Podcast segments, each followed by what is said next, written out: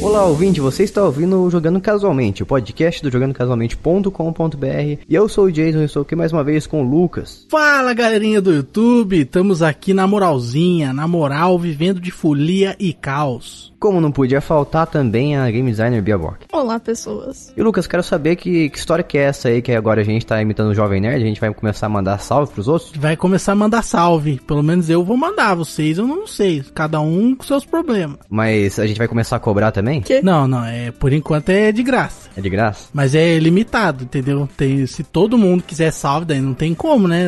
Eu vou fazer uma live na Twitch falando o nome de todo mundo aí. por 12 horas, repetindo o nome das pessoas.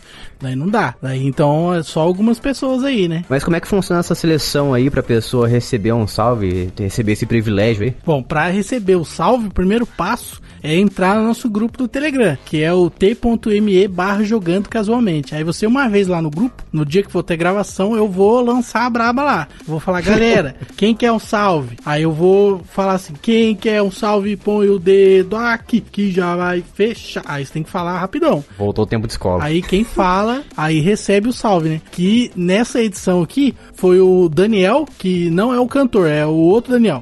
é, foi o. Teve o Adam também, que tá treinando um Froke, que com certeza vai ficar muito forte também. E o Andy, que é o youtuber, né? A melhor pessoa. Não, não só youtuber, como também um Twitter. Twitcher. É verdade. Então salve aí pro Daniel, salve pro Ada e o salve pro Andy. Salvando todo mundo. Salvando todo mundo. Quem salva todo mundo? A gente salva o, o jogo no memory card. Justo. E pra ouvir o salve, a pessoa tem que ouvir o podcast também, né? Tem que ouvir o podcast. Tem gente que eu tô sabendo aí, ó. Tem gente que não ouve o podcast. Acreditem vocês ou não. Então fica aqui já o pedido pra você que é ouvinte, você tem que mandar o podcast pra aquele seu amigo que não ouve.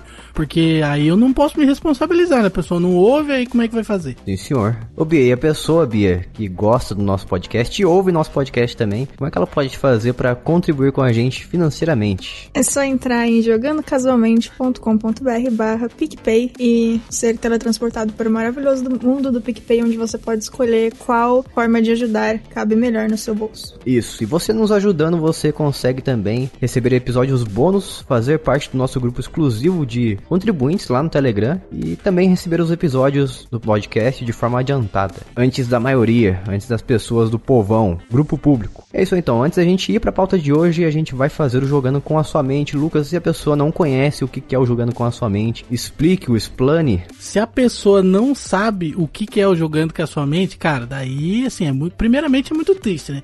Porque a pessoa chegou aqui e não sabe o que, que é o jogando com a sua mente. Tava fazendo o que da vida que já não tinha ouvido todos os nossos podcasts. Ouvindo outro podcast.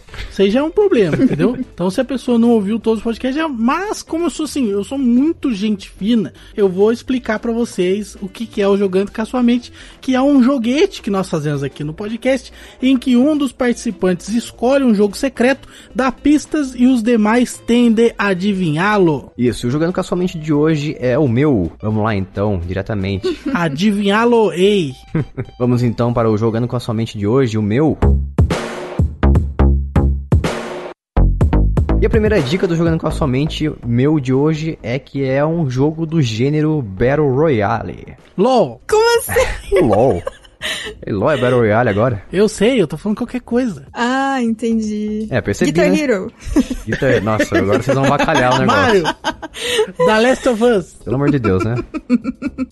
Ué, você vai falar qualquer coisa? Pode ser Mario, mas só se for aquele Mario 64 que fizeram modificação lá que entra a galera. PUBG! PUBG não. Valorant. Também não. Não. Errou.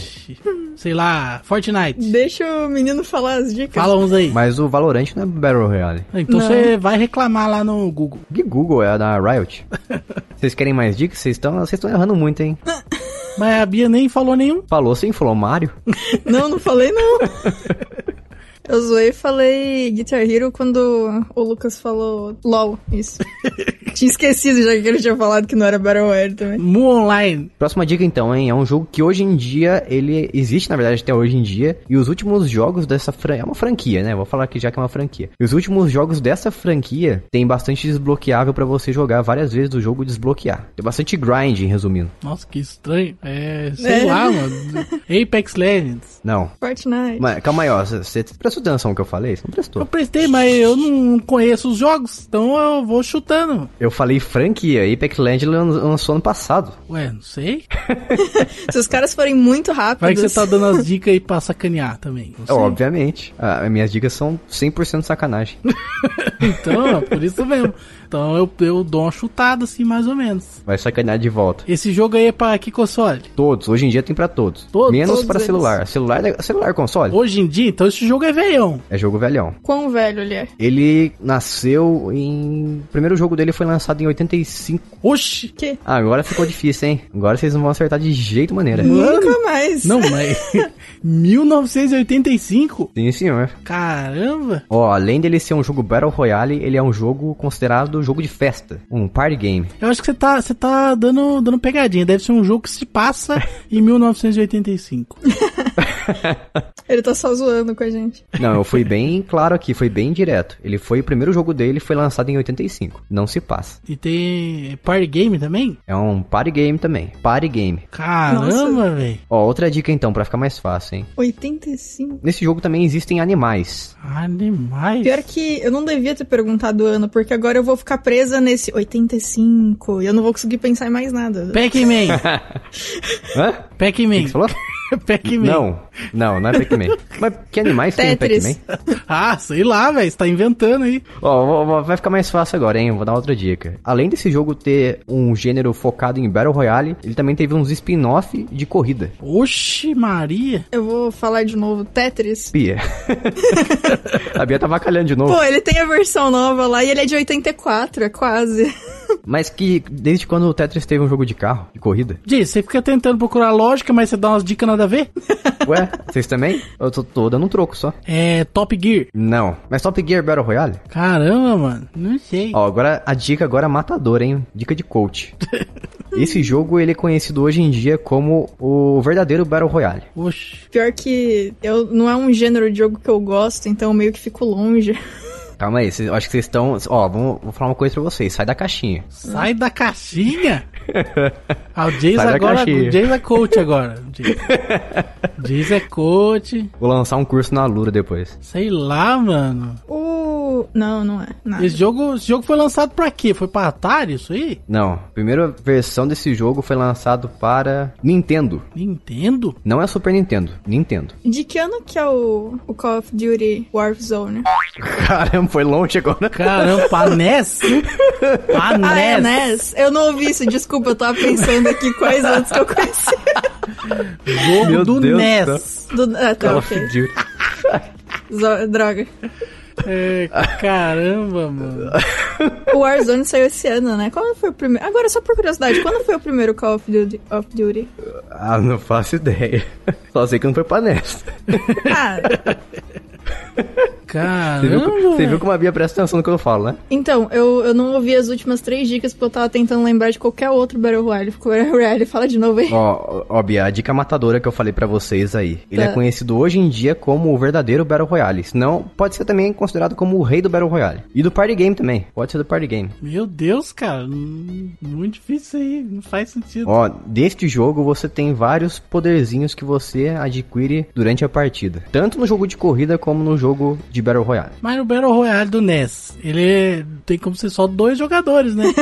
Baita Battle Royale. Royale. É, acredito como é que, pode sim. ser um Battle Royale de dois jogadores? Porque os outros são com- controlados pelo computador. Você tá forçando muito a barra, eu tô ligado. Ah, não tô. O que que é Battle Royale pra Nossa, vocês? Tá forçando a barra gostoso. Battle Royale no NES.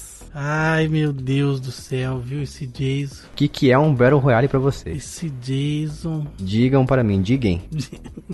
Não tem Battle Royale no NES, cara. Na hora que tem, cara. Falei pra você, sai da caixinha. Mario? Caixinha.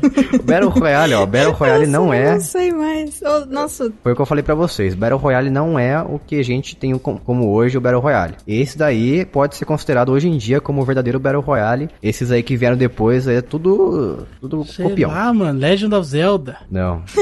A câmera é parecida com os, os Zeldas antigos. Metroid. Não, daí não. Sei Battletoads. Também não. Battletoads não é Battle Royale. Ah, mano, você tá inventando o que que é Battle Royale? Castlevania. Não tô Sei inventando. lá, o que mais do NES? Ninja Gaiden. Não. Vou dar uma dica agora. Nossa, essa dica aqui vai ser a final. nossa. Esse jogo ele foi desenvolvido originalmente pela Hudson Soft. Meu Deus. E quando você inicia o jogo, ele tem uma abelhinha falando: Pai. Como é que ela Que? fala? Como, é que, como é que ela fala? Mostra aí. Pai, olha só. Pai, olha só. Parece mesmo. Caramba, vocês não. Ah, pelo amor de Deus, o ouvinte agora. O ouvinte sabe, certeza que ele soube. Ai, Na verdade, acho que ele já soube faz céu, tempo. véi. Putz grila, mano. Porque o ouvinte ele sai da caixa, ao contrário de você. É, Cara, cê- eu sei que você forçou essa barra. É Bomberman, não é? É, Bomber. Nossa, mano. Mano, forçou uma barra, mas, Mas Bomberman é Battle Royale, uma cara. barra, velho. Bomberman Battle Royale. É Battle Ai, Royale. meu Deus Por isso que eu do perguntei pra vocês velho. o que é um Battle Royale pra vocês. Cara, eu não sei nem o que falar pra você disso. A Bia, Bia faleceu. Ah, Me respondam, o que que é um Battle Royale pra vocês? meu Deus do céu, velho. Cara, Bomberman é estratégia, não é Battle Royale, velho. É Battle Royale. Battle Royale, Ele é o verdadeiro cara? Battle Royale. Que Battle Royale, cara. Cara, se você coloca uma galera num lugar e o último Olha, que sobreviver meu Deus. é o vencedor, é um Battle Royale. Ah, entendi. O Mario é um Battle Royale, porque coloca um monte de criatura e o Mario no lugar e o último que sobreviver ganha. Então o Mario é Battle Royale, não sabia? Não, você pode CS passar sem é matar Battle ninguém. Royale, porque você coloca um monte de gente no único lugar, aí quem sobreviver vence. Então CS é Battle Royale. Ai, meu Deus do céu, esse O CS é um Battle Royale. Ai, meu Deus. É... Qual mais? Last of Us é Battle Royale. Você põe um monte de gente no lugar, quem sobrevive ganha. Então, é, Last of Us é Battle Royale. Que os outros jogadores, na verdade, são os zumbis que são controlados pela CPU. Então, de acordo com o Ah, Jason, entendi. The Last of Us é um Battle Royale. Ai, esse Jason. Tem uma informação importante aqui pra trazer, que é um fórum do Reddit aqui, que as pessoas estão falando o seguinte: Bomberman foi o primeiro Battle Royale. Ai, ai. Meu Deus! Entendi. O cara pega o Reddit pra dizer qual é o gênero do jogo. Vou- É. Nossa, se eu for usar o Reddit de fonte pra dizer o que, que o jogo é ou não, meu amigo, vocês não vão acertar nada de agora em diante. meu Deus, cara, olha a fonte do cara, o Reddit. Ih, jeez. Louco. Gente, você não tem jeito mesmo, né, É, Jason? mas é, é Bomberman é um Battle Royale, cara. Vocês têm que. Ó, se você concorda comigo, você. Battle Royale. O Lucas tá Se morrendo. você ouvinte concorda comigo, você entra em t.me barra jogando casualmente e concorde Cara. comigo lá. Cara, não, não, não fala isso não, porque senão ninguém vai entrar. Você tem que falar quem discorda de você, que é todo mundo no caso. E aí entra no grupo, entendeu? Porque, mano, cara, Ai, socorro. cara, não, não, não- olha, eu não sei nem o que dizer, cara. Eu tô assim, travado com essa informação do Diesel. Eu tô embasbacado. Eu, eu parei, eu parei. Não, não sei, não sei nem se eu quero fazer esse joguete mais agora, porque depois dessa, velho. Eu fiquei triste. Meu Deus, cara, inventa o gênero do jogo com base no Reddit. Isso não é dica, né, cara? Meu Deus, cara. Tá, vamos, vamos parar de papo furado então e vamos para a pauta de hoje. Então. Vamos lá, então. Você é não tá? disse diretamente, parabéns. Não, eu tô me controlando. Nossa, tô orgulhosa Eu de quero você. provar que eu tenho autocontrole. O Tô, tô um orgulhosa. ali. Parabéns. Nossa. Só que, é, em vez de, de outras coisas, é vício de linguagem, né? Entendi. Louco. O cara tá igual o Timão ali, um suricato. Como assim? Que é o suricato, que ele é assim, né? Ele vira a cabecinha rapidinho, assim. Ah, sim. O Curicato usa crack. Ele fica sempre. Ele fica sempre é, audacioso, ele fica sempre ligado. O Reino dos Suricates era o melhor programa da, de documentário Não, da melhor TV. reality show que eu já vi da vida. É, É isso melhor reality show, realmente.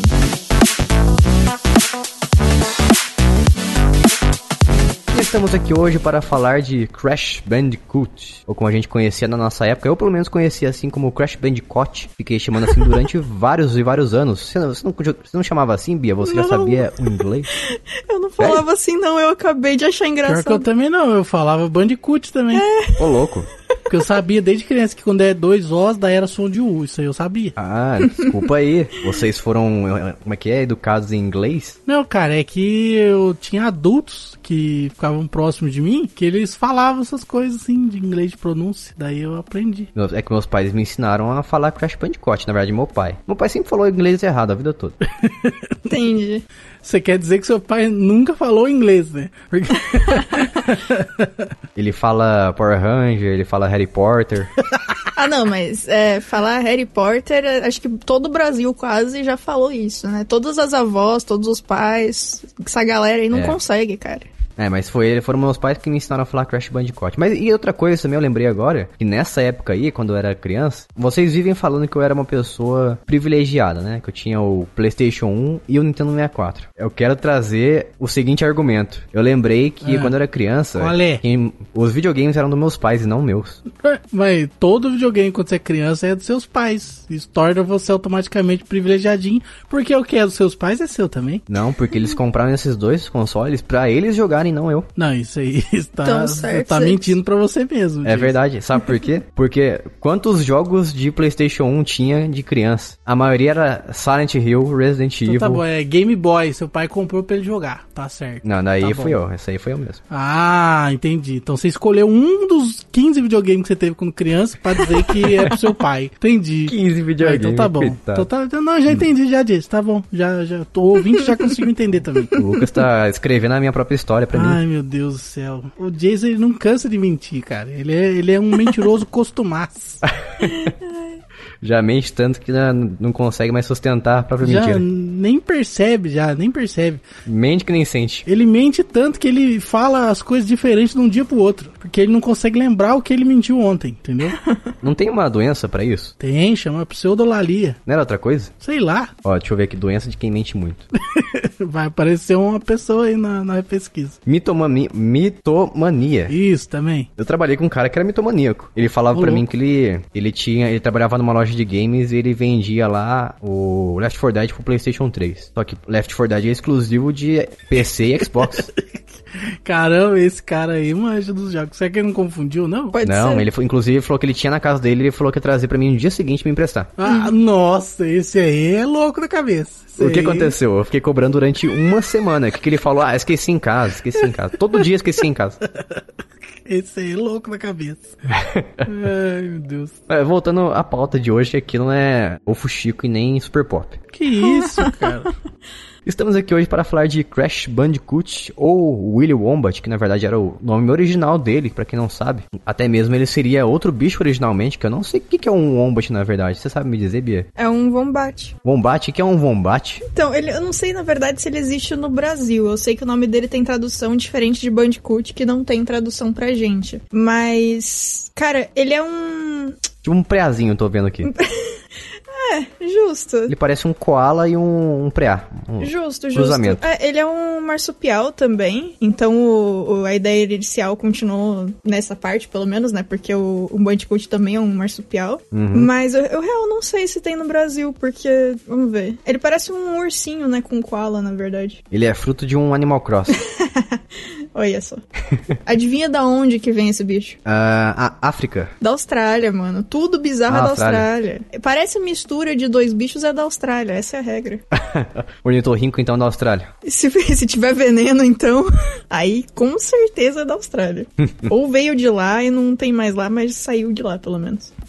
Ai, nossa, falando em veneno, deixa eu falar aqui o negócio que eu, eu falei no podcast passado, ou no retrasado, não sei, que eu ia é, contar pra vocês e pros inscritos o que que aconteceu com... pros ouvintes, né? Contar pra vocês e pros ouvintes o que aconteceu com aquela história dos... dos escorpiões, né?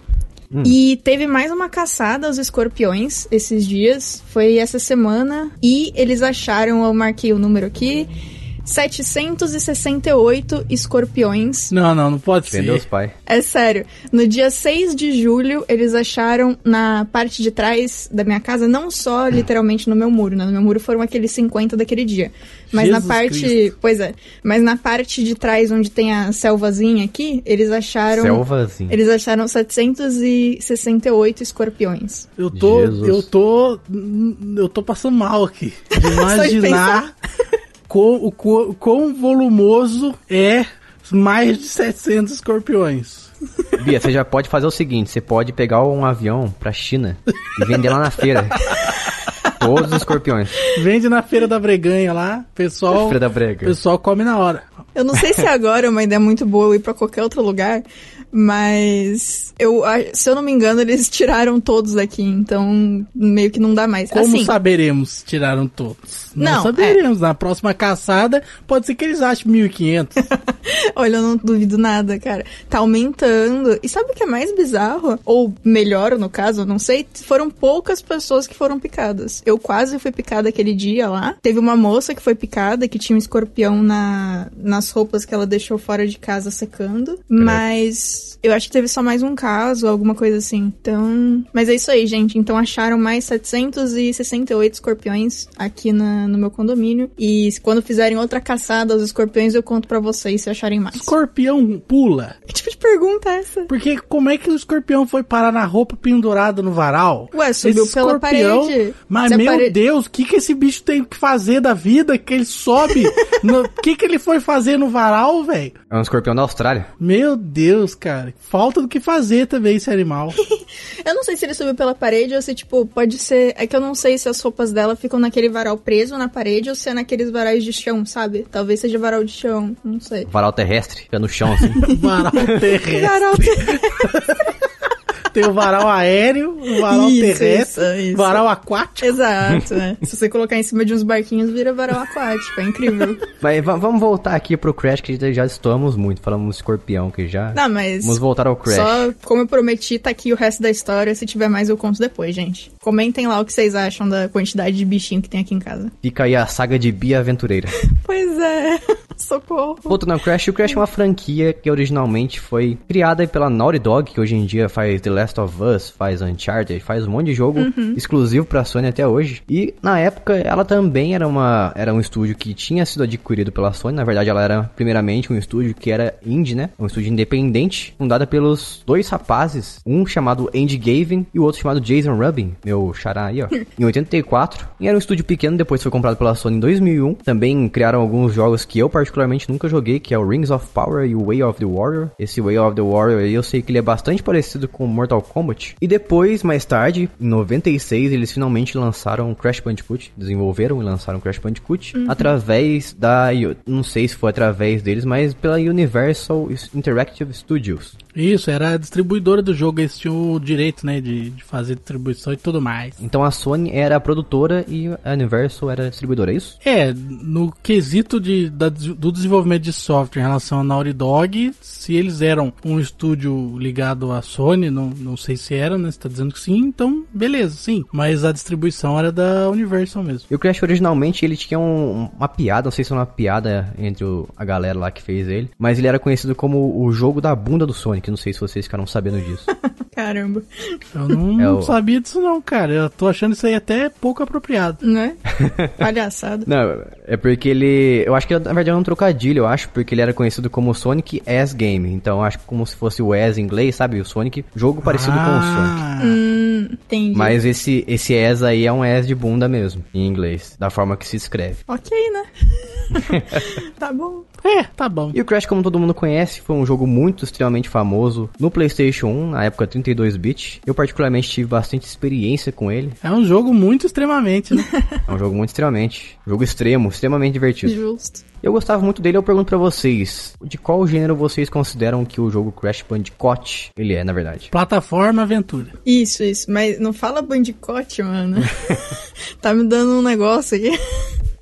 Pior que é a primeira vez que eu escuto alguém falando o nome dele assim, então eu tô realmente muito surpresa. Ah, só dando um disclaimer pro ouvinte que a gente não vai falar detalhadamente assim de todos os jogos, porque são a gente na verdade veio trazer uma, uma pincelada da franquia Crash em geral, tanto o Crash Core, o Canon, quanto também os spin-offs da série. né? Então não vai ser apenas o Crash 1, 2, 3 e o Crash 4 também, que foi anunciado recentemente, mas a gente vai falar um pouquinho de cada e futuramente a gente faz um programa mais focado na franquia principal, nos spin-offs, tudo aí, essas coisas assim. Mas voltando então ao Crash gênero aventura e plataforma, vocês conheciam algum jogo que, tinha- que tinha semelhança com o Crash na época? Porque eu não lembro de nenhum que fizesse tanto sucesso, pelo menos porque eu jogava muito Crash, eu gostava muito dele, mas eu não conseguia enxergar um outro concorrente pra ele na época. Ah, eu acho que dá pra pensar. É que, assim, é, o Crash ficou um pouco diferente desses dois, mas na época o Mario e o Sonic já eram, tipo, consolidados, né, basicamente. Então, talvez eles fossem a, a concorrência, mesmo que o Crash fosse um pouco diferente,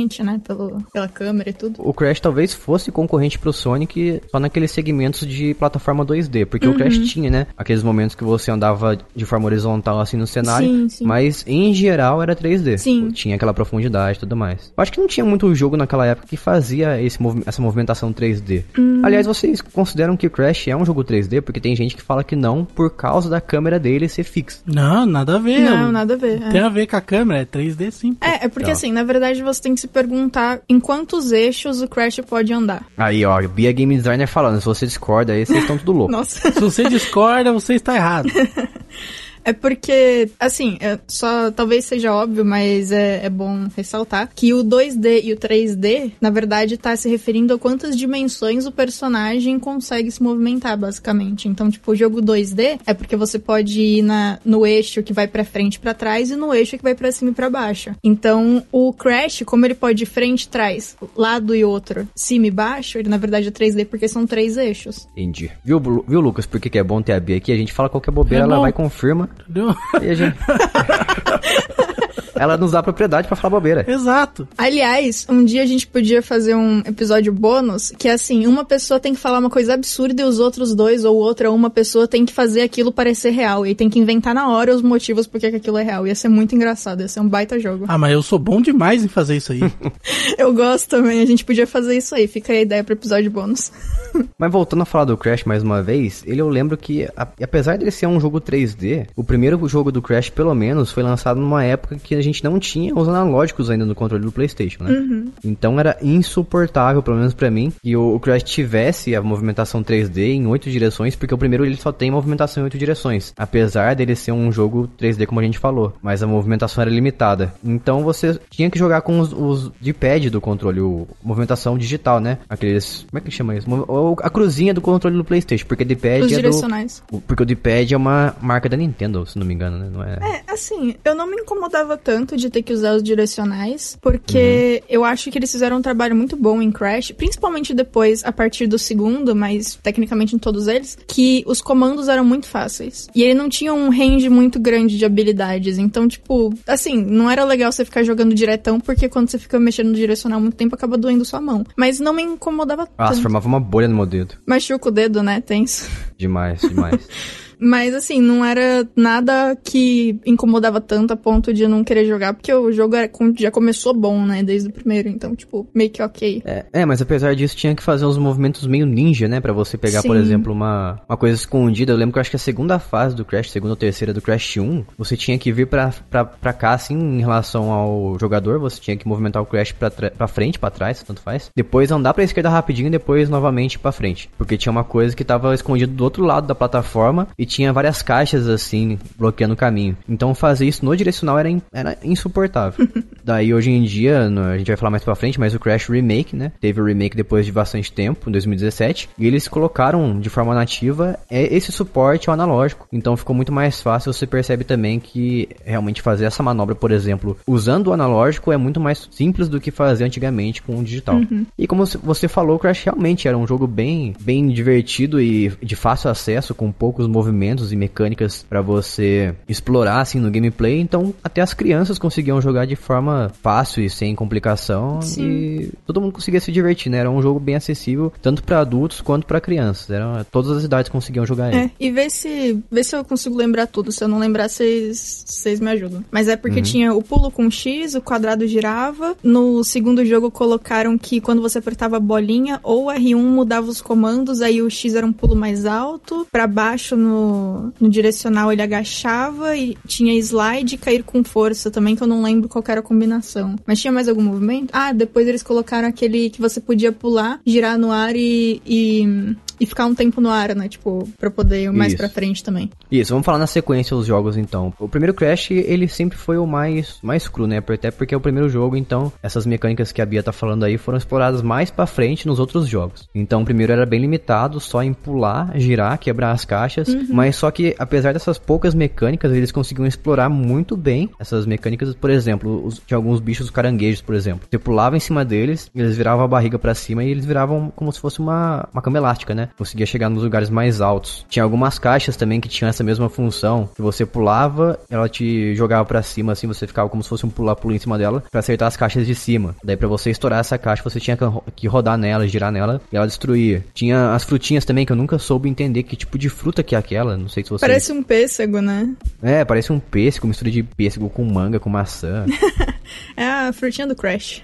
É, o nome da fruta na verdade é Umpa Fruit, mas eu acho que é uma fruta exclusivamente do mundo do Crash mesmo. Não existe nada parecido além do pêssego no mundo E real. tinha um, um negócio que eu achava engraçado também, que essas frutinhas e as outras coisas da fase tinham uma, uma certa física, né? Então se você girava, às vezes, em vez de pegar a frutinha, ela saía voando.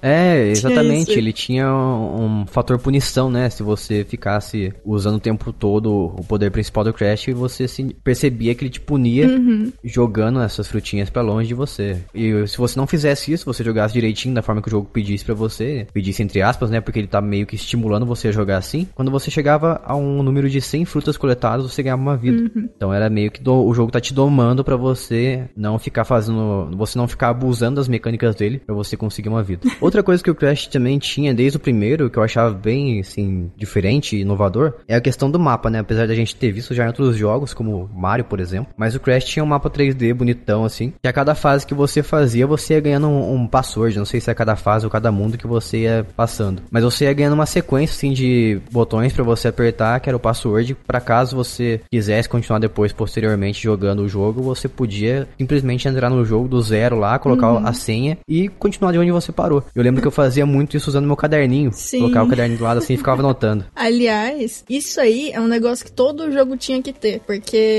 olha, o que já aconteceu de eu ir em casa de amigo e esquecer a memory card e aí ter, perder tudo que a gente fez e ficar muito triste depois, viu? É verdade. Password naquela época era uma coisa regrada. Tinha quase é, todo jogo. Mó legal. Naruto Shippuden 2 não tinha. Eu fui jogar na praia, perdi tudo que eu fiz. Maldade. Nossa, o Super Nintendo, com suas limitações, era bom nesse sistema, né? Pois é, cara. Ah, mas o problema é que daí você podia perguntar pra um amigo, por exemplo, um, um password qualquer e começar do meio do jogo, né? Ah, mas isso é bom, isso não é ruim, não. Eu acho assim, tipo, é uma escolha da pessoa. Se ela prefere jogar assim, não É. tem problema, sabe? Tipo, contanto que ela jogue e se divirta, acho que tá tudo bem. É verdade, concordo. Mas o Crash 1 ele não tinha um sistema de save também já desde o início? Vixe, isso eu não lembro. Porque eu lembro que alguns jogos do PlayStation 1 eles tinham como você salvar o jogo usando o memory card, mas também tinha a opção de você usar o password. Justo. Isso era bacana, porque, por exemplo, uma pessoa que não, tem, não tinha condição na época de comprar um, um memory card fazia o uso do recurso do password. Uhum. Era bem mais acessível, dava mais opção pro jogador. É, o PlayStation 1 eu não cheguei a ter, né? Então, como eu jogava na casa do meu primo, que na verdade não é meu primo, ele é um amigo que morava no prédio, a gente considera primo, enfim. É, pra mim não tinha isso de ter save, né? Porque, tipo, toda vez que eu ia lá ia estar num lugar diferente os jogos, e aí eu ia jogar com ele a partir dali e ia descobrir o que tava acontecendo do meu jeito. E aí, quando eu peguei o PlayStation 2, aí que eu comecei a realmente usar o conceito de salvar jogo e tal. Porque até então, tipo, meio que não adiantava, né? O jogo não era meu, então. Aí eu usava bastante. No Crash 1 também tiveram vários personagens que continuaram depois ao longo dos jogos da franquia, que eu vou citar alguns aqui. Por exemplo, um que eu acho bastante icônico 5, aquele cachorro loucão que tá numa camisa de força, o que é o Reaper Rule, ele tem até mesmo no- nos jogos de kart do Crash. É um personagem desbloqueável. Tem, sim. Ele é, é facinho de ganhar dele, cara, como chefe. É, tanto no, no Crash de aventura quanto no Crash de kart também. Eu sempre achei ele um personagem bastante carismático. Ele é muito legal mesmo, cara. Bonitinho, ele é azulzinho, é bonitão. O design do personagem dele é bem bacana, bem divertido. Eu acho que é um personagem único também, porque eu não- a personalidade dele de, de maluco, acho que é o único personagem que tem esse gênio no jogo inteiro, toda a franquia.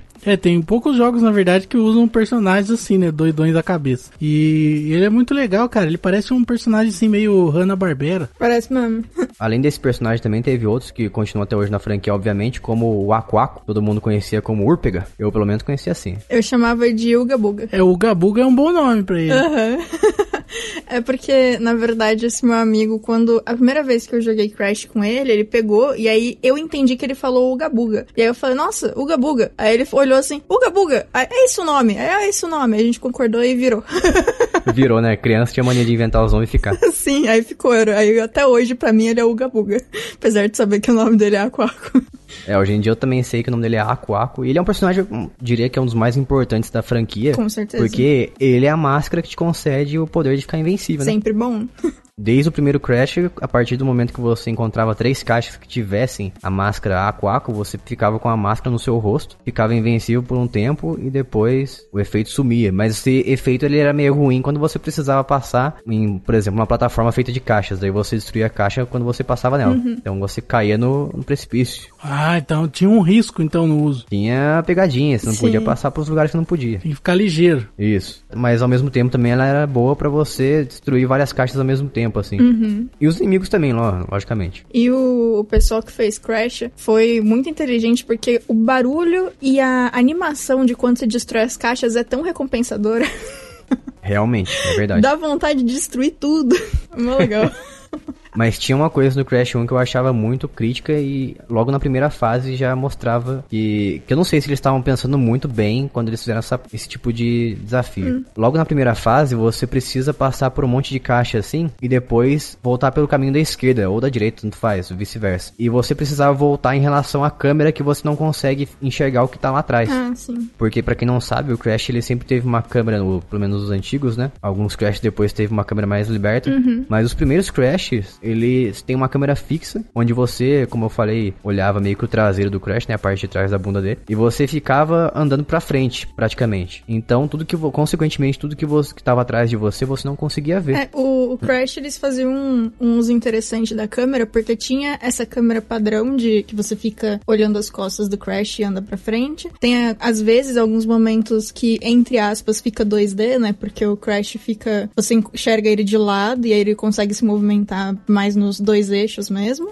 E tinha as lindas e maravilhosas fases de perseguição que davam um ódio no coração que quando a câmera fica presa na frente do Crash e ele anda na tua direção e tem alguma coisa, ou um objeto, ou algum bicho correndo atrás do Crash. Será que é daí que vieram aqueles jogos que o Calisto, o nosso nossa divindade aqui, o convidado, A nossa divindade. o quarto convidado que não existe, só existe lá no grupo do nosso podcast, aqueles jogos de Endless Runner, Pode ser, pode ser. É, ele comentou no grupo, né, que o, o Crash foi o, o que inspirou os jogos. Cara, vai ser, talvez, sei lá. Mas assim, essas partes aí era bem interessante, porque como a câmera ficava nessa visão que você via, na verdade, o- as coisas à medida que eles iam aparecendo, você tava correndo, tipo, sem saber o que tava na sua frente, tinha também o fator que você precisava reagir muito rápido, porque às vezes tinha um, um buraco de um lado, uma caixa do outro, um bicho, não sei o quê, e você não podia, tipo, ficar parado ou ficar muito andando na direita e esquerda, né? Porque senão você perdia terreno e o que tava te perseguindo te alcançava. Eu tinha um desespero disso. Eu achava divertido e ao mesmo tempo eu odiava. Era uma relação muito, muito De conturbada. É, Olha, eu acho que o Calisto tá certo. Pra quem não sabe, os jogos de Endless Runner é Infinite Run. são... É, Infinite Runner também. Acho que tem vários nomes, né, pra esse gênero. Sim. Mas são os jogos como, por exemplo, aqueles mobile lá, o Temple Run, o Isso. Subway Surfers, que ele é mais famoso ainda. E até, até mesmo agora vai ter um jogo do Crash desse gênero, né, pro celular. Vai E- lançar. é, verdade, verdade. Então, pode ser que o Calisto esteja certo. É uma possibilidade. Mas como você falou, o Crash também ele sempre teve essa variedade muito bem feita entre 3D e 2D. Uhum. Então ele trazia uma, uma diferenciação, assim, você não ficava sempre jogando a mesma coisa, você tinha que se adaptar a essas duas formas de jogabilidade que o Crash trazia pra você. É, e não só isso, mas como eles sabiam usar muito bem as coisas, o- os recursos que eles tinham, eles usavam, por exemplo, sei lá, as caixas tinham caixas que você podia destruir, tinham caixas que não dava pra destruir, a não ser que você pulasse e caísse com- em cima delas com tudo, e tinham caixas que você pulava um- uma certa quantidade de vezes em cima dela e aí elas elas destruíam, né? E aí eles podiam pegar essa caixa que você podia pular X vezes em cima e colocar como plataforma. Então você podia ir, mas aí você tinha que tomar cuidado pra não pular o número que faria elas serem destruídas, sabe? É, mas tinha o, feedback, né? O feedback sonoro. Você, Sim, sim. quanto mais agudo ia ficando o barulho que você pulava em cima da caixa assim, você sabia que tava mais próximo, próximo de explodir a caixa, de estourar.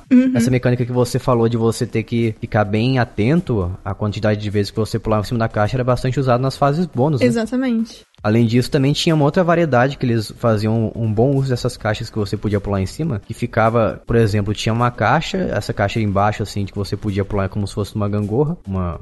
eh, Tinha embaixo, assim, todas as caixas, tinha um mon- monte de caixa, assim, empilhada. Lá embaixo, na, na base, tinha essa caixa que você podia ficar pulando, em cima dessa caixa tinha uma caixa que você podia quebrar, e em cima tinha um TNT, que eram as bombas, acho que é bomba que fala? Não sei o que significa um TNT, um explosivo, É né? um explosivo. explosivo. É, é. Daí você tinha que ter a precisão certinha pra você destruir a caixa do meio, porque quando você des- destruía a caixa do meio, que geralmente era uma vida, alguma coisa assim pra te provocar, pra você pegar, daí ficava pulando o TNT, né? Ficava pulando em cima dessa caixa que, que ela dá um impulso pra ficar fazendo uma como se fosse uma cama elástica. Daí você tinha que pular entre essas duas caixas pra você passar. Era bem interessante. É, a gente tem uma brincadeira. Toda vez que a gente tá fazendo o level design de algum jogo, às vezes a gente coloca algumas vidas ou alguns itens importantes em lugares. Não, normalmente não tanto item, é mais vida mesmo, porque é um negócio que você pode ignorar se você quiser. Mas você coloca em alguns lugares que pra pegar é difícil, ou que tem alguma coisa nesse sentido de, tipo, você pega, mas você tem a possibilidade de você ser punido por isso. E, cara, é, a gente tem uma teoria lá que todo mundo prefere pegar a vida do que perder a vida. Já diria o Chaves. Não, é maravilhoso, porque a gente faz os, os testes com a galera jogando e é muito tipo. Cara, a pessoa sabe que ela vai morrer tentando pegar, mas ela prefere pegar e morrer depois do que não tentar, sabe? Porque o negócio tá lá bonito e você vai, eu quero. É, porque se você pegar e morrer, você não perdeu nada, né? Fica na mesma, você fica na mesma, é. Ah. Mas às vezes acontecia da pessoa faz... ir nesse pensamento, não conseguir pegar e perder a vida que tinha ainda. E a pessoa ficava triste, mas era, era engraçado. É, prefiro morrer a perder a vida, é o, o termo que a gente ficava usando lá. É que é a fala do Chaves, né? É, Prefiro exatamente. morrer do que perder a vida. É, porque Chaves é, Chaves é maravilhoso. Se você nunca assistiu, vai assistir agora. Não, mentira. Termina o podcast, depois vai ver e conta pra gente o que você achou. Chaves é incrível. É, até porque Chaves exige sua audição também, né? Por quê? Como assim? Você precisa estar com os ouvidos liberados pra você assistir Chaves. Não Sim, obviamente. podcast e assistir ao mesmo tempo. Não, não pode. É. Mas essa mecânica que você falou de colocar em uma recompensa em lugares perigosos, me fazia, em Crash, pelo menos, me sentir a pessoa mais incrível do mundo quando eu conseguia acertar essa caixa. Eu morri Sim. várias vezes tentando fazer isso, mas quando eu acertava, eu me sentia uma pessoa muito habilidosa. É uma sensação boa, né? Muito boa. O Crash 1, eu lembro também que eu fechei, eu acho que faz alguns anos, a última vez que eu consegui fazer isso realmente. E ele não é um jogo tão comprido assim, né? Eu acho que é porque tantas vezes que a gente morria quando a gente era criança, uma criança menos habilidosa, a gente pensava que ele era mais longo do que ele realmente é. É, e o, o Crash tem aquele sistema também que é bem bacana, que você basicamente é separado por fases, né? E áreas dessas fases. Então, às vezes, quando você era criança, você ficava, tipo, jogava uma fase e você descobria que, nossa, se eu voltar, eu posso pegar um diamante. Aí você ficava voltando, morria nos mesmos lugares e demorava mó tempo pra fazer o resto, né? Então, É, é tipo, verdade. tinha esse fator também de, às vezes, você descobriu um bagulho legal e você ficava voltando na fase em vez de continuar o joguinho. É por isso que a empresa fala que o jogo tem, ah, tem 15 horas. É nada, porque você não sabe que eu sou ruim. Quando você é ruim no jogo, ele tem quatro vezes o tempo. É verdade. Verdade. é. Justo, justíssimo. Essa contagem aí tá toda errada. Você tem que fazer três contagens diferentes pra galera que. É, ninguém leva em consideração o Jason na hora de colocar o tempo. Olha só, ofensa gratuita aqui. Olha! Jogando essa ao vivo aqui, é incrível. Coisa feia, depois vamos conversar na RH da- do Jogando Casualmente. Eita! Eu, eu tô afrontoso. Eu vou dizer aqui que eu vou proteger o Lucas nesse RH, hein? Cara, o Crash, como um jogo, ele era um jogo muito cretino na sensação, na- no fator recompensa. Muito cretino. Porque você tinha que destruir todas as caixas da fase pra Sim. você conseguir pegar a gema, né? Exato. Só que em nenhum momento ele te falava, não sei se no final da fase, não lembro exatamente, mas ele não te falava quantas caixas faltavam pra você conseguir pegar todas. Então você só descobria depois que você terminava a, a fase, né? E ficavam caindo as caixas na sua cabeça, que as caixas que você esqueceu durante a fase. Então ele jogava na sua cara quantas caixas você não pegou durante a fase. Dava muita raiva, porque você não sabia quantos faltava, eu, eu ficava muito nervoso com isso. Eu, eu não ficava brava, mas é porque, como o Crash já era um personagem, já é, né? Um personagem que é meio zoeiro, né? Ele é meio aquele estilo perna longa, pica-pau da vida. Então eu achava engraçado quando acontecia isso das caixas caírem na cabeça dele. É, ele é um personagem que nunca se levou muito a sério, né? Não, nunca foi um jogo não. sério, exatamente. assim. Mas indo agora pra, sequência do Crash, o Crash 2, que pra mim é o meu preferido, não sei explicar o porquê. Justo. Apesar de eu reconhecer que o terceiro, o Crash Warped, ele tem muito mais recursos, mecânicas. Mas o 2, ele ficou marcado no meu coração, talvez porque eu joguei, acho que foi o que eu mais joguei durante a infância. Então acho que é por isso que ele é o meu preferido. Mas ele trouxe algumas evoluções, principalmente no personagem, que eu, eu lembro que o personagem, eu reparei que ele era totalmente diferente do primeiro. Primeiro você percebe que o modelo 3D do personagem é bem diferente. O 2 é bem mais caprichado, né? Bem mais bonitinho. Ele tem uma cara de jogo tipo, de final de geração do PlayStation 1. É, e sem contar que no segundo teve também aquilo que eu tinha falado de agora você pode mudar os comandos do seu controle apertando bolinha ou R1 pra fazer mais ações, né? Então ele te dava um range maior de opções no que usar também. E você falando do modelo, Jason, eu lembrei de uma curiosidade, que esse Qual? jogo, ele foi feito, o Crash 1, né, a série toda, na verdade, do, do PlayStation 1, ele foi feito abusando de alguns bugs no PlayStation 1 que permitiram que os programadores debugassem o código do PlayStation 1 e encontrassem locais de memória que eles podiam gravar dados e que não crashava o videogame. Então, eles estavam trabalhando nesse jogo utilizando mais memória RAM do que o possível. Eles estavam utilizando áreas que não era para eles poderem mapear, eles estavam mapeando e eles iam testando, sabe? Eles pegavam um pedacinho aqui de, de 18 KB e grava um monte de coisa ali, vê o que acontece. E aí eles foram testando e eles mapearam, criaram um mapeamento, um manual interno para eles na Naughty Dog de todos os locais onde eles poderiam colocar coisa que o console não ia tra- travar, né? Não ia crashar o jogo nem nada do tipo. Caramba, então esse aí foi o Crash da gambiarra. Foi gambiarra, cara, gambiarra master esse jogo aí. Mas e, ficou bom, né? Porque aí eles puderam fazer Bonzão. mais com menos, né? Ah, é isso aí que é o. Acho que é um dos segredos do Crash, como eu falei. Apesar dele ter poucas mecânicas, ele consegue explorar muito bem as suas mecânicas. Igual a gente tava falando das caixas, né? Que fazia vários tipos de uso, Sim, do sim. giro, que servia pra várias coisas. E o Crash 2 é uma melhoria natural do primeiro, né? Eu achava ele muito superior ao primeiro. Apesar do primeiro ter o seu charme, mas o segundo é bem melhor. E ele foi lançado numa época que já tinha os controles com analógico do PlayStation 1. Então ficava muito mais suave, muito mais gostoso você movimentar o Crash no jogo. Não ficava mais com um bolho na, a bolha nos seus dedos, seu dedão. Isso aí de, de ficar com bolha no dedo não foi o joguinho que te obrigou. Você tá jogando o que você quer.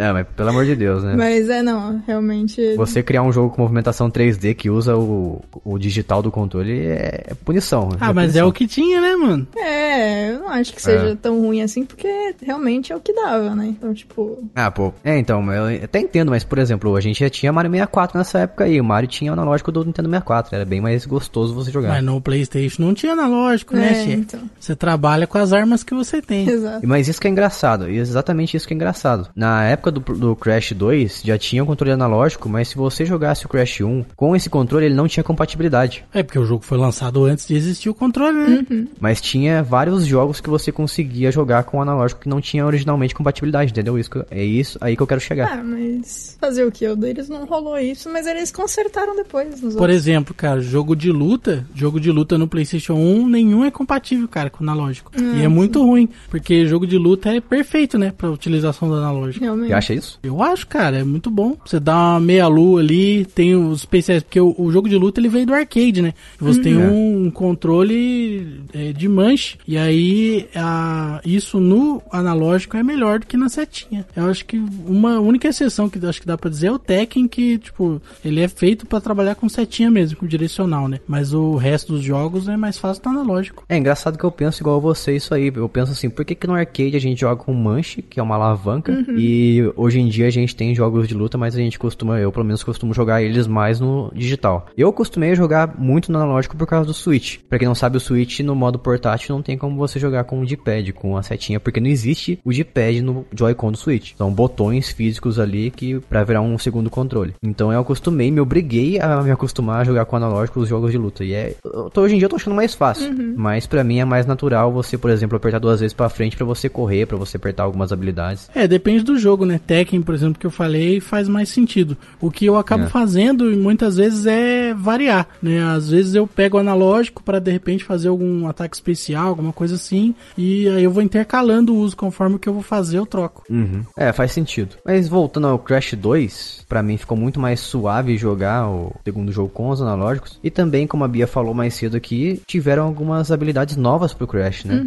Então, a, a- o que era, o que eles já faziam um bom uso no primeiro jogo, no segundo se expandiu, adicionaram mais habilidades e o jogo ficou muito mais melhor aproveitado por causa dessas adições. Então, a gente tinha um, um leque maior de possibilidades. Como, por exemplo, você estava falando agora mais cedo, né, Bia, também. Aquele movimento de você pular e se jogar com a cara no chão e destruir certas caixas que só podiam ser destruídas assim. Sim, sim. É, esse em específico eu não lembro direito qual era o comando. Eu acho que você tinha que pular, apertar o R1 e o quadrado. O bolinha? Quadrado? Não sei, não lembro direito. N- Nesse jogo, o R1 e o bolinha faziam a mesma função. Sim, Tinha sim, sim. Mais de um comando pra você fazer a mesma função. Esse comando de você pular e se jogar com a cara no chão, você podia fazer você simplesmente pulando, né? Pulando primeiro, né? Depois você apertando bolinha ou R1. Ele se jogava com o rosto no chão assim. Ou a segunda opção era você dar uma agachadinha assim no chão, ficar de cócoras. Ah, verdade, pode crer. E depois você pulava e ele pulava mais alto, dava um super pulo. Isso. Isso servia pra alcançar algumas caixas mais altas, uns lugares mais altos, sem você precisar necessariamente daquela caixa que, como a gente falou, te jogava pra cima como se fosse uma cama elástica. E nesse jogo também tinham vários chefões que, se mais uma vez, eles continuaram no nos jogos a seguir ao longo dos anos. Mais uma vez a gente tem o cachorro maluco lá, o Reaper Roo. Tem o Time the Tiger também, que também tem nos jogos de corrida que eu gosto muito dele, aquele tigrão grandão. Eu não gosto, não, ele é muito lento, cara.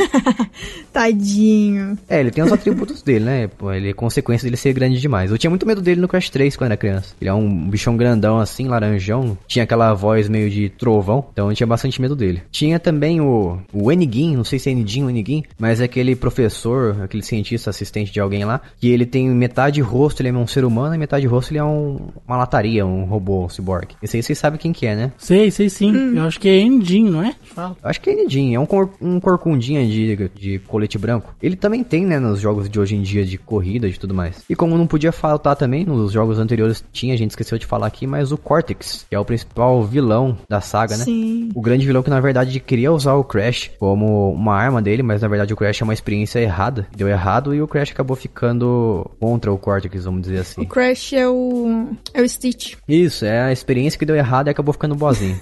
e no segundo jogo também teve uma inovação que eu gostava bastante, que confesso quando era criança não tinha entendido como é que fazia essa passagem de um mundo pro outro, mas assim, você tinha vários mundos num hub, uma, uma salinha assim. Depois que você passasse todos esses mundos, você conseguisse passar pelo menos uma vez, você liberava o mundo de cima, por exemplo. E pra você subir nesse mundo de cima, você tinha que ir na plataforma que ficava no meio da sala assim, e ele fazia um joinha pra cima, dizendo que você podia ir pra cima. Então você apertava o botão e você passava pro próximo mundo. E por muito tempo eu pensei que eu tinha fechado o jogo, porque eu não sabia que existia isso, essa forma de você passar pro próximo. E como eu não entendia inglês e o Crash não tinha legenda em português, não tinha nada, nessa época é é impossível ter alguma coisa em português, a única forma de você saber disso, ou era você vendo revista na época, ou você sabendo inglês e entender o que o Cortex falava pra você entre uma fase e outra, porque sempre que você passava uma fase e outra, aparecia o holograma do Cortex dando pra você umas instruções. Então, se você soubesse inglês, você ia entender que você podia passar pro próximo mundo dessa forma. Crash 2 também tinha vários segredos que eles se comunicavam entre uma fase e outra. Eu lembro que uma que eu descobri só no passado jogando Crash Remake, e tem uma, fa uma fase de água numa floresta, que se você pular nas caixas que estão boiando e você pular numa uma plataforma, você conseguia acessar uma fase, uma- um lugar secreto de uma fase de gelo que tá em outro mundo. Estilo Donkey Kong, assim? Isso, exatamente assim. Uma fase que se comunicava com outra, então você tinha que. Cara, é uma coisa impossível você saber quando você é criança. É, tem que comprar revista na época, né? Exatamente. E eu, apesar de ter descoberto isso só no, jogando Crash Remake, pra fazer essa manobra de você pular nas caixas, são três caixas que ficam assim boiando na água nessa fase de água. Você pula nessas três e pula certinho depois na plataforma que tá, tá flutuando ali no canto. E é muito difícil você ter essa precisão, porque essa fase não é 2D, essa fase tem uma visão 3D. Então você tem que controlar a profundidade e a aceleração do personagem. É uma coisa muito complicada de fazer. eu, burro velho, não tô conseguindo fazer isso direito, imagina criança.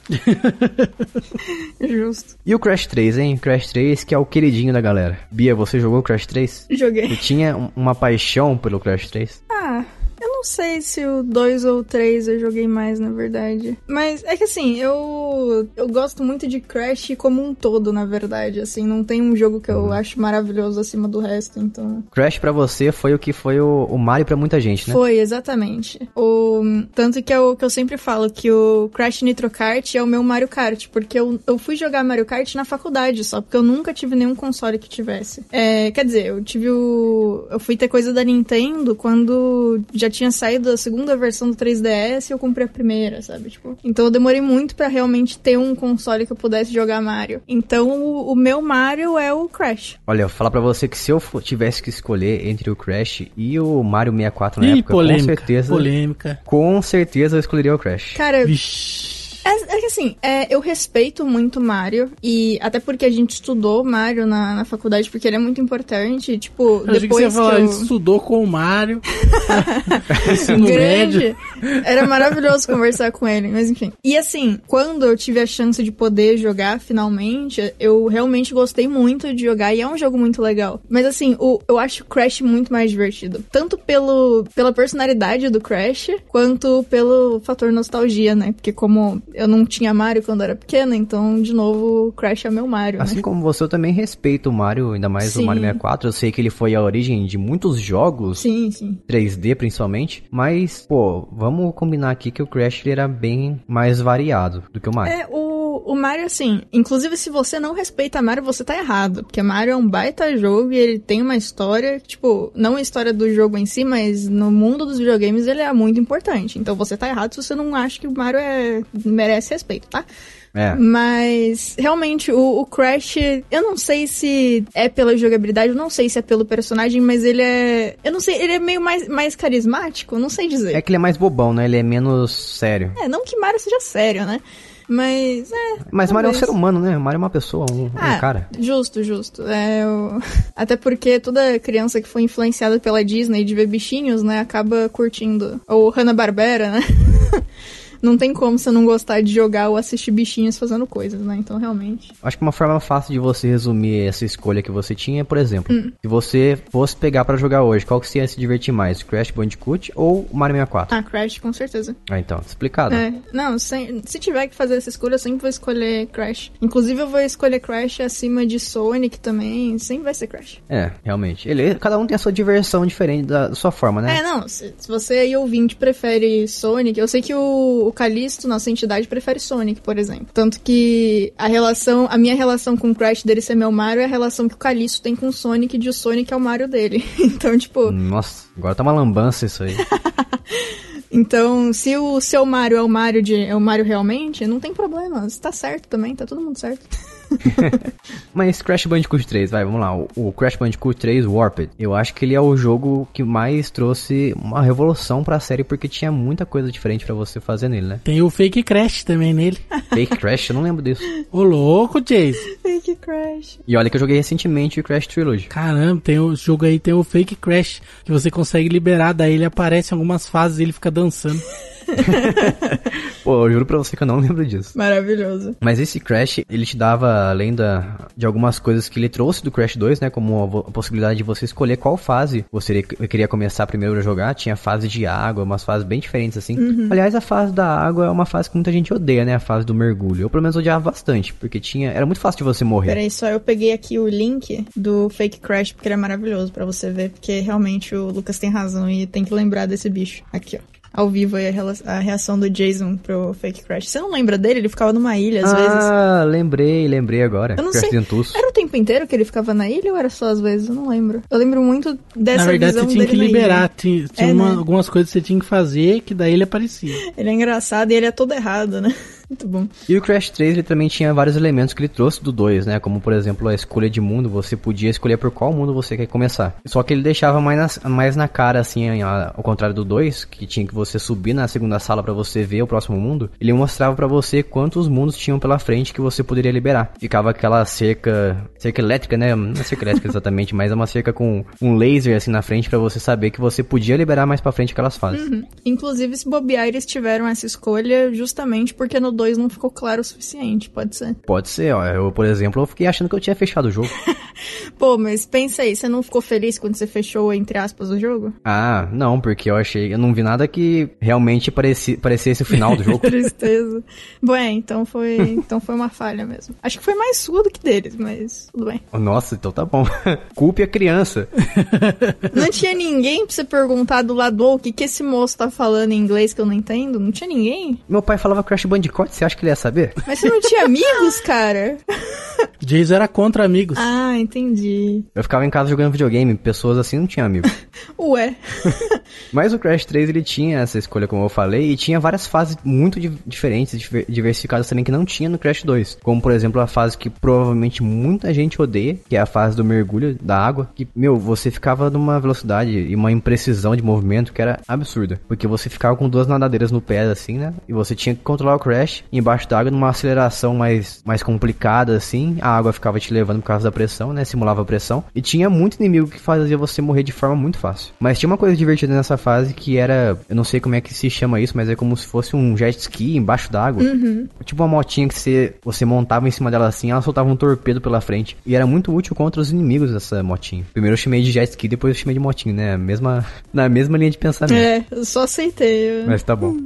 também tinham várias outra- outras fases também muito icônicas, que depois eu aposto que foi por isso que foi feito o Crash Kart mais pra frente, que é a fase da motinha. Que você tinha que desviar dos buracos, passar em rampas e desviar dos inimigos. Será que o Crash Kart foi feito depois do Crash 3? Não lembro agora. O kart, o Nitro Kart é de 2003. O terceiro foi em 98. Então é, foi. O Warped foi antes. Ah, deve ter rolado uma inspiração aí então, hein? É, ele foi bem, bem antes. O Nitro, ele foi feito entre o Crash 4 e o Twin Insanity. Então... Ah, não, Nitro não, desculpa, o Team Racing. O Team Racing foi feito em 99. Ah, ainda assim, ele foi um pouquinho depois. É, de qualquer forma foi um pouquinho depois do Warped. Então deve ter rolado uma inspiração aí. Não, capaz deles até terem tido a ideia de fazer o jogo de corrida e pensar, ah, vamos testar, se o pessoal gosta, coloca em uma fase só. É, realmente. Pode ser, hein? Boa ideia agora pensando bem. Porque eu adorava as fases de motinho. Meu, era muito divertido. E não era só um mundo que tinha a fase de motinho. Tinha, em, acho que uns três mundos mais ou menos. E a dificuldade aumentando conforme você fosse passando os mundos. A primeira fase da motinha era fácil. Depois a segunda era mais difícil. A terceira era insana de difícil. tinha vários obstáculos pra você desviar e tudo mais. E também tinha uma fase de aviãozinho que eu gostava bastante. E em algumas fases você jogava com a irmã do Crash. A Coco Bandicoot. E é o primeiro jogo da série com quem você, que você pode jogar com outro personagem além do próprio Nossa, Crash. eu né? não lembro, mas eu acho que é bem possível. É no 3 que tem aquela fase que a Coco tá. Ela sobe num tigre, você tá na muralha, etc. É no 3? Isso, É, exatamente. Gosto dessa fase. Que é uma outra versão das fases de corridinha. De corridinha não, de Endless Running, né? Sim. Que tinha nos outros jogos. É, tem uma também que o é com o Crash, eu não lembro se é nesse jogo, mas você sobe num urso polar também. Isso do Urso Polar, na verdade, é o segundo. No primeiro Ah, é o tá, Javali, o segundo é o Urso Polar, o bebezinho, e o terceiro é esse tigrinho.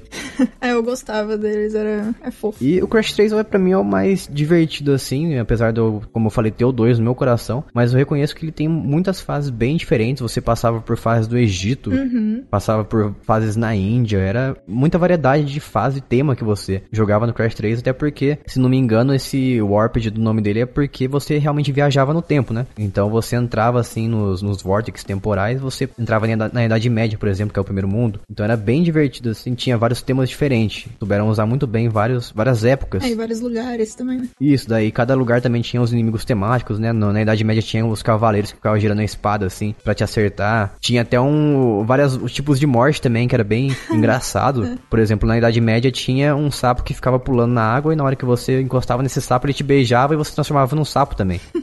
E ele se transformava em, em príncipe e você em sapo. É, Crash sempre teve, né, esse, essa coisa da comédia. Tanto que se você deixa ele parado em fase de frio, ele fica com frio e olha pra câmera. Tem vezes também antes de ir pra alguma fase que ele olha pra você e dá um sorriso. Tem uns negócios assim.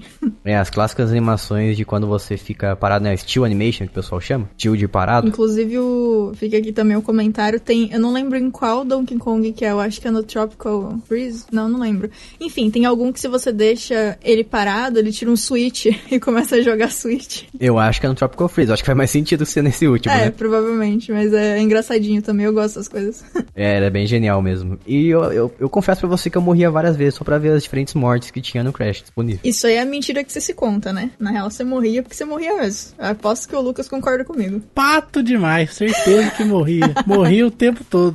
Tá bom, às vezes era propositalmente, então. Ah, sei, tá bom. Ó o Miguel. Quem que vai morrer de propósito? É, ele morria e depois ele, fe- ele ficava tipo, não, mas é porque eu queria ver, olha só que animação diferente, incrível.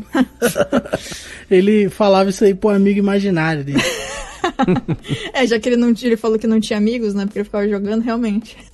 E aproveitando isso aí que o Lucas falou do Crash 2, que eles tinham, fizeram um monte de, deram seus pulos lá, né, pra encaixar o conteúdo do jogo no CD. Meu, o Crash 3 é impossível ter todo aquilo, aquilo de conteúdo no CD de 700 MB. Porque o fator replay que Crash tem, desde o primeiro, na verdade, né, mas o 3 ele, ele é um fator replay absurdo. Porque a primeira vez que você passa as fases, você pega os cristais, né, aqueles cristais roxos, rosa, nunca soube dizer qual cor que é exatamente. mas depois que você jogava a segunda vez, você pegava outras coisas, né, Bia? É, eu não, eu não lembro direito, eu sei que você tem que pegar. Tem os cristais, aí você tem que fazer. Um time trial também, né, correr contra o tempo. Tem, e tem também o- os diamantes, você tinha que pegar fazendo alguma coisa importante. O que, que era dos diamantes? Olha, que eu lembro a primeira vez, a primeira vez que você fecha uma fase, você ganha um cristal roxo, a segunda você Isso. ganha uma gema, e a terceira você ganha a chave lá se você conseguir fazer o desafio do tempo. Ah, eu não lembro, mas eu vou confiar em você que é isso aí, porque eu não lembro não a ordem da- coisas que a gente ganhava. Confia em mim, falando a verdade aqui. É, é. Se o, ouvinte, se ouvinte quiser me corrigir, pode corrigir lá no grupo do Telegram, não vou achar ruim não. É, eu também não lembro, então, inclusive, se tiver errado, avisa, porque eu quero saber. Mas ele também usa essa mecânica aí que tinha no segundo Crash, que é de você subir pra uma próxima fase no meio da fase. Uhum. Mas isso aí já é mais pro final. Pra mim, o que eu mais gostava do Crash 3, que me deixava louco, é que você ia adquirindo novas habilidades do Crash. Se a gente pensava que o segundo Crash tinha bastante habilidade, o terceiro então, meu Deus. É no terceiro que você tem uma bazuca em algum momento? Sim, a bazuca, se eu não me engano, é quando você fecha o jogo. Eu não usei muito ela, não. Eu não achava tão divertido, mas interessante. É, Ela era divertida pra você ficar brincando só, né? Porque É. ela não era realmente muito útil. Sim, sim. Mas tinha vários power-ups do terceiro Crash que eram extremamente úteis. Como, por exemplo, o pulo duplo, que eu adorava. A pulo duplo é sempre bom, né? Todo jogo tinha que ter. Nossa, muito. A vida real tinha que ter também. Também, ó, nossa, se a vida real tivesse pulo duplo, seria maravilhoso. Nossa, tanta gente ia cair se tivesse pulo duplo na vida real, cara. A galera do parkour ia achar que podia fazer muito mais do que podia, tudo caía. Criança ia cair, ia ser lindo. Um pulo duplo que fosse autossuficiente pra você cair e se machucar. E, É. Mas o Crash também tinha o giro tornado que você ficava girando por alguns segundos assim, você conseguia flutuar no ar, era bem útil também. Sim. Principalmente pra você evitar de morrer nos buracos, né? É. E tinha a, a botinha de corrida, que servia muito bem pra você conseguir passar esses desafios do tempo. Era muito mais fácil você conseguir pegar a terceira chave, que é o desafio do tempo, como eu falei, com essa botinha de corrida. Você passava muito mais rápido a fase. Uhum. O desafio ficava bem menos difícil. Nossa, o Crash 3 era, é, é revolução, como eu falei. Revolução. Dos três é, é, é o melhor, sem dúvida. Não é à toa que muito tempo depois a gente finalmente teve o remake, né? Que a Activision diz Sim. que é um, um remaster, né? Vocês acham que é remaster, remake? Na verdade, se o ouvinte quiser saber a nossa opinião sobre isso, ele pode ouvir o nosso podcast exclusivo sobre remasters, remakes, etc. Que a gente falou desse, disso aí também, hein? É verdade. É o anterior, né? O podcast anterior. Tô ficando velho. Eu acho que não. O anterior não foi o de, do PlayStation? Não. Caramba, Bill, acho que você tá ficando pior que eu. Eita, enfim. É, mas antes da gente falar do Insane Trilogy, eu tenho que comentar de um jogo que eu não sei se vocês chegaram a jogar, mas teve em 2004 eles lançaram o terceiro spin-off de Crash, que foi pra GBA. E era, na verdade, eram dois jogos. Um deles chamava Crash Purple e o outro chamava Spyro Orange. E foi, é, esses dois jogos formavam uma história só. Um deles, obviamente, com Spyro e o outro com o Crash. E tinha momentos que eles se encontravam, etc. E esse, a equipe que fez esse jogo, 13 anos depois, foi chamada pra fazer o Insane Trilogy. Olha só, qual que é o nome dessa equipe? Aí eu já não sei o nome da equipe, eu não sei. Desculpa. Mas é, esse, esses dois joguinhos aí, eles eram majoritariamente câmera é, de lado, né? Você era 2D. Tinha, eu não sei se tinha mais de uma fase, mas eu, eu sei que tinha uma que era visto de cima quando o Crash e o Spyro se encontravam a primeira vez, eles meio que lutavam um contra o outro. Mas Pô, mó legal eles juntarem esses dois mascotes que, inclusive, os dois acabaram tendo um remake mais tarde, né? Então é bacana. E os dois acabaram sendo da Activision mais tarde, né? Pois é, olha só, andando juntos, amigos desde sempre, fofo. Olha, acho que desde sempre eles eram planejados a ser entregues pra Activision.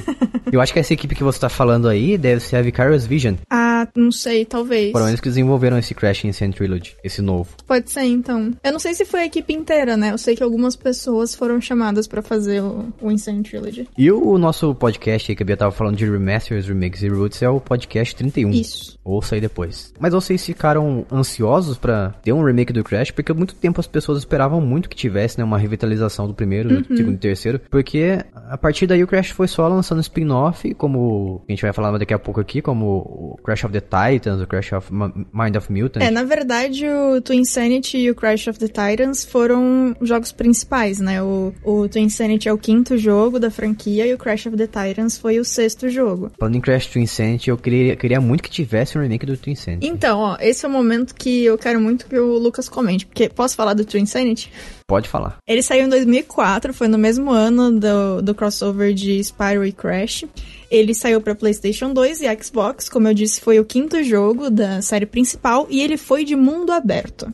Só que aconteceu um problema. Porque assim, o, o Twin Insanity ele é muito. Pelo menos a maioria das pessoas que jogam gosta dele. Mas ele teve que ser. é, ele teve que ser lançado antes do prazo previsto. Então, ele tem mais ou menos. rushado. É, ele foi muito.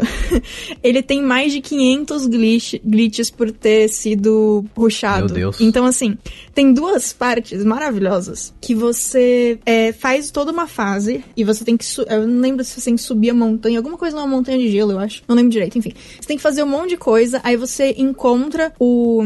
o Cortex. Cortex. Aí tem Ah, uma. eu lembro dessa fase. É, Aí tem um. Você surfa em cima dele. Ah, eu não lembro. Eu lembro que você chega e tem um monte de pinguim, e aí você conversa, tem uma cutscene louca, você salva o, o Aku, se eu não me engano. E Meu aí Deus. você volta pro lugar inicial, que é dali que você devia ir pra próxima fase. Só que a entrada da fase que você deve seguir é uma plataforma que, tipo, tá muito aleatória. E quando você vira a câmera, tem o caminho que dá pra esse começo de fase que você acabou de fazer, que tem as frutinhas na frente. Então, a criança pensa, vou seguir, tem frutinha pra lá que eu tenho que Já dá a dica, né? Pois é. E aí você tem é obrigado a fazer tudo de novo. Você passa pela cutscene de novo, você sobe tudo de novo, você faz tudo de novo, salva o bicho de novo, faz tudo de novo. E isso acontece que eu saiba duas vezes no jogo, você tem essa possibilidade de sem querer entrar na porta errada e ter que fazer um monte de coisa de novo. Não sei se teve mais isso, mas ah, o jogo é cheio de é cheio de glitch e Coitado. Pois é. Mas assim, ele tem tanto glitch continua sendo bom, então realmente se rolar uma, um remaster ou um remake ia ser bacana, porque tem potencial, né? Mas, mano, é muito glitch. É, é quase o. É quase o Skyrim com os, com os cavalos na, na vertical, etc.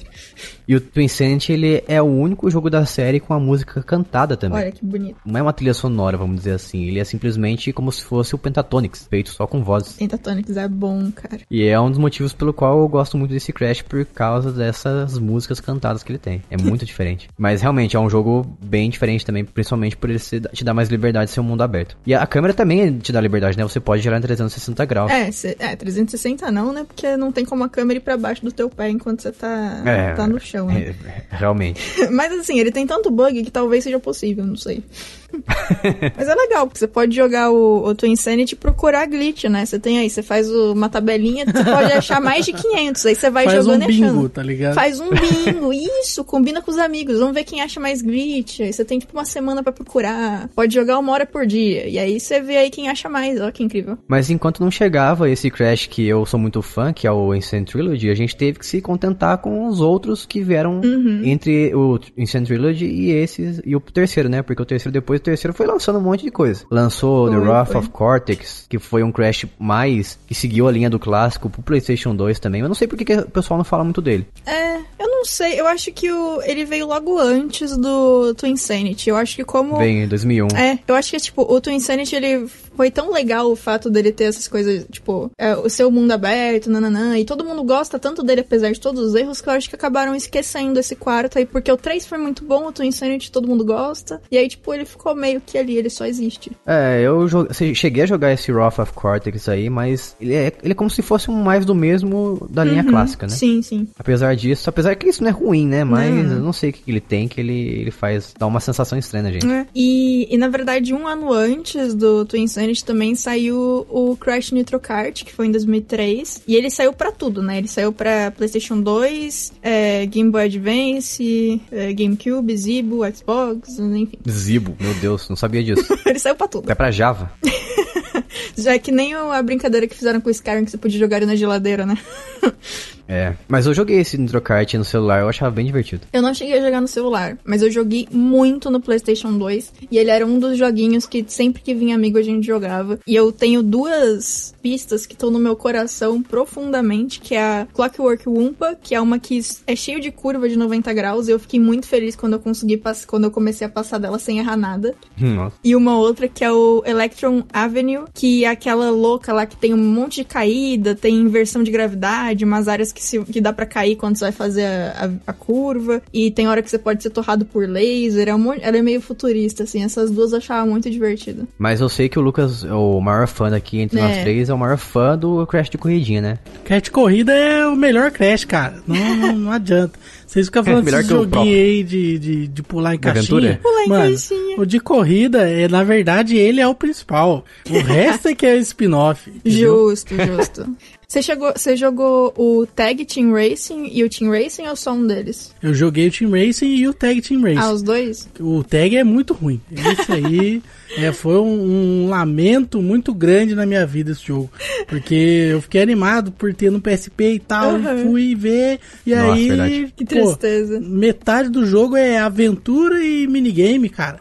Não, cadê o Racing, mano? Cadê o Racing? Só pro ouvinte se situar aqui, né? Vamos, vamos fazer aqui uma linha do tempo dos Crash de corrida. Vamos lá. 90, e- em 1999 foi lançado o Crash Team Racing, Isso. primeiro pro PlayStation 1. Jogo 2000, top. esse é bom. 2003 veio o Nitro Kart, 2003 Play pra 2. É, pra todos os consoles. Que é, é a mesma coisa do Team Racing no primeiro, só que ele melhorado, né? É. Como se fosse o Crash 2 da aventura, né? É, é. E depois veio o Crash Tag Team Racing, que, pra quem não sabe, os primeiros Crash de corrida, você podia realmente navegar entre um mundo e outro, vo- só que você fazia isso em cima do seu carro. Você Uhum. Exato. andava até lá de carro. E como o Lucas falou, o Tag Team Racing ele resolveu colocar você a pé. Não faz sentido nenhum, cara. O jogo chama Racing, aí você começa andando a pé.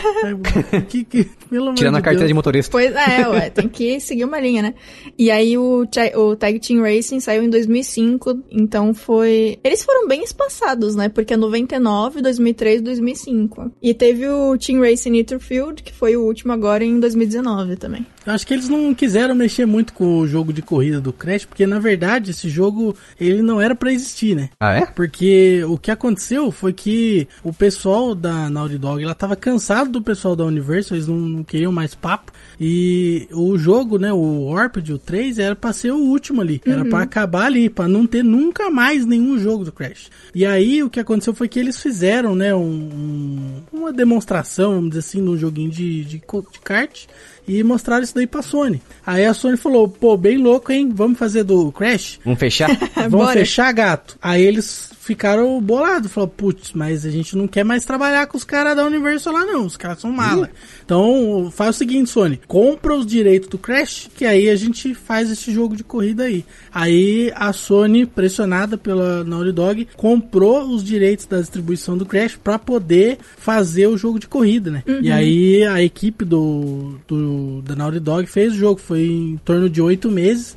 Eles fizeram o jogo, colocando todos os assets, as coisas, porque o, a base já estava feita, né? A base veio forte.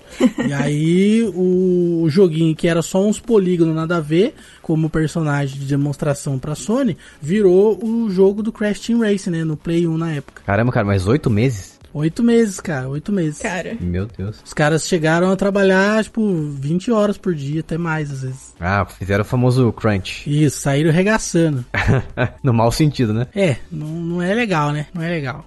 a engine desse jogo de corrida foi feito do zero, né? Eles criaram a parada toda do zero, não tinha nada que, que eles tinham feito na Naughty Dog de corrida antes. E eles fizeram também, assim como no jogo de aventura, alguns truques lá para dar uma burlada na limitação do, do PlayStation, né? Esse jogo ele aceita jogar de quatro pessoas, por exemplo, e aí os modelos eles são renderizados com menos qualidade pro PlayStation 1 não travar. E Ah, que tem legal, várias né? texturas que eles fizeram a textura né, um, às vezes até um décimo do que é o tamanho normal de uma textura no Play 1 para poder é, utilizar menos memória RAM em tempo real. Então eles colocavam texturas tipo de areia, assim, que são texturas que você não percebe muito a repetição, e aí eles criavam texturas muito pequenininhas e colocavam para repetir. Então algumas técnicas eles usaram para fazer o jogo rodar melhor, né? Tem dois personagens nesse jogo que era para ser na verdade um só. E aí eles separaram esses personagens também por questões de desempenho, que era o Pura e o Polar. Eles eram para ficar junto num carrinho só. E aí eles separaram, viraram dois personagens, mas aí para não ter muito trabalho eles fizeram com as mesmas habilidades, os mesmos status, né,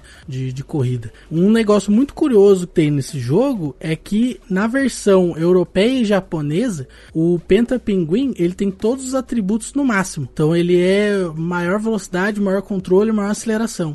E na versão americana, eles deixaram ele igual o Puro e o Polar, né, com é, mais controle e menos velocidade. Só que o que tá errado, na verdade, é a versão americana, porque esse personagem, o Penta Pinguim, ele era realmente para ter todos os status no máximo, porque ele é um personagem que você libera com código, né? E- Ah, safado. É, e Né? esse, esse personagem, ele não era nem pra estar no jogo, ele foi adicionado bem no finalzinho e não, não deu tempo de testar direito. Então, essa Bia vai achar legal.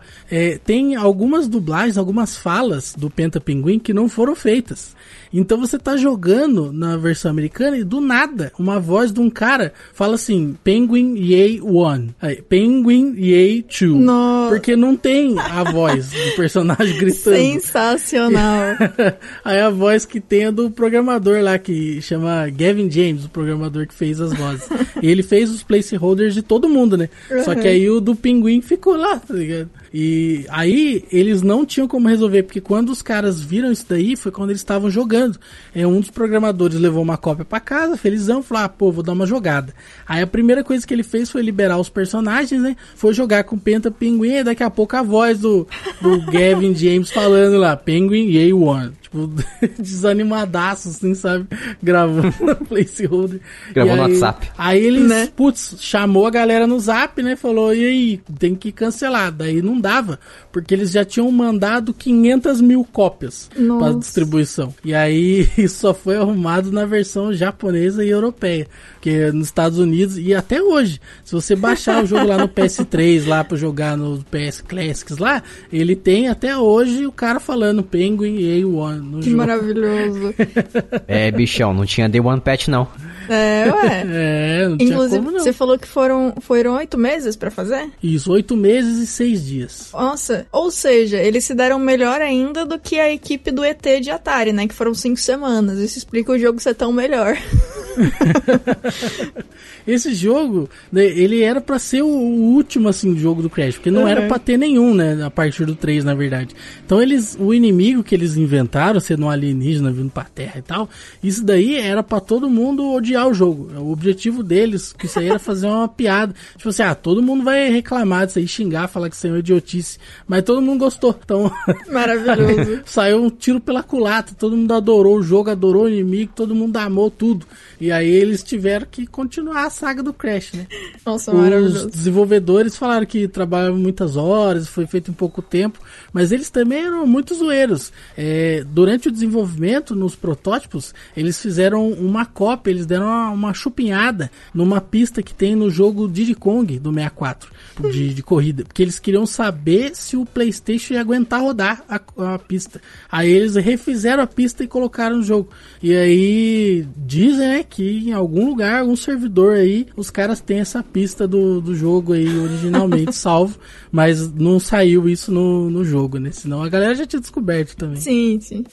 Eu gosto muito de história por trás dos jogos, é muito bom. Mas esse da dublagem dele falando Penguin A1 Maravilhoso. é sensacional. Nossa, agora eu vou ser obrigada a procurar isso aí. Eu preciso ver isso no jogo. Eita.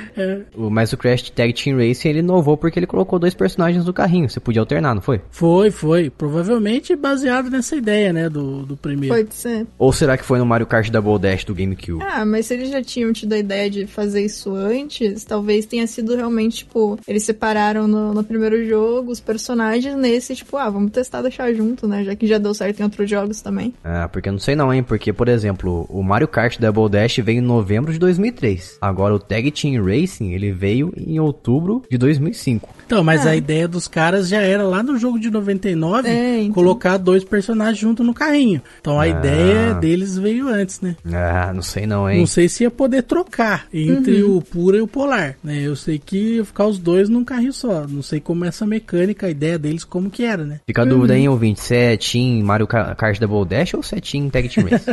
Como assim? Team Tag Team. O, o Mario Kart é muito bom, mas olha, não, não tem pra ninguém não, viu? O Crash é mais da hora. O Crash é mais legal mesmo. É, o o Crash Team Racing ele sempre teve essa inovação de você ter a navegação entre os mundos, né? Você tem uma história, ao contrário do Mario Kart que não tem história. é verdade, o modo história realmente é o ponto fraco do, do Mario Kart, né? Que não existe, né? Não existe, é só tipo assim, ó, do nada agora todo mundo dirige kart e é isso aí o jogo. Louco. Abraço. Falou, vamos correr, bora. Plau. Mas antes de chegar o Crash em Insane Trilogy, que eu adoro, veio aquele Crash nojento que todo mundo é um consenso na internet, na, na vida, todo, todas as pessoas odeiam, que é o Crash tatuado, o Crash Hardcore Punk, Crash of the Titans, que a Bia ama de paixão. Eu não sei o que ela vê nesse cara. Não, não é assim também. Eu não sinto isso por Eu não jogos. sei o que, que ela vê nesse cara. Essa frase, né? Frase diretamente do Todo Mundo Odeia o Chris. né? É, mas assim, eu, eu realmente gosto do jogo. Eu não tenho todo esse amor pelo jogo que o Jason diz, porque é um jogo, mas enfim. É, o Crash of the Titans saiu em 2007. Ele é o sexto jogo da série principal de Crash e foi para Xbox 360, PlayStation 2, DS, Wii, PSP e Game Boy Advance. Então Caramba, também saiu pra tudo. Só não saiu pra geladeira. E pro Zibo, né? Mas tudo bem. Pô, mas esse Crash aí mudou o cerne do jogo. Então, é, tem gente que considera que ele não é um- o Crash que todo mundo conhecia justamente por isso. Mas assim, é como o Twin Sanity já foi mundo aberto antes dele, eu não sei se ele, tipo, mudou tanta coisa assim. Ele mudou algumas coisas no sentido de, por exemplo, é, tinha- tem uma coisa extra que se você gira muito nesse Crash, você pode ficar tonto, e aí o Crash fica um tempinho, tipo, eita, mano. E aí você tem que dar uma, uma pausazinha pra você não ficar girando pra sempre. E nesse jogo ele pode socar os bichinhos também. Então você pode, você tá bolado, Então, você pô. vai lá e bate em todo mundo. Pode acontecer. É Super Crash Bros agora? Porrada na galera?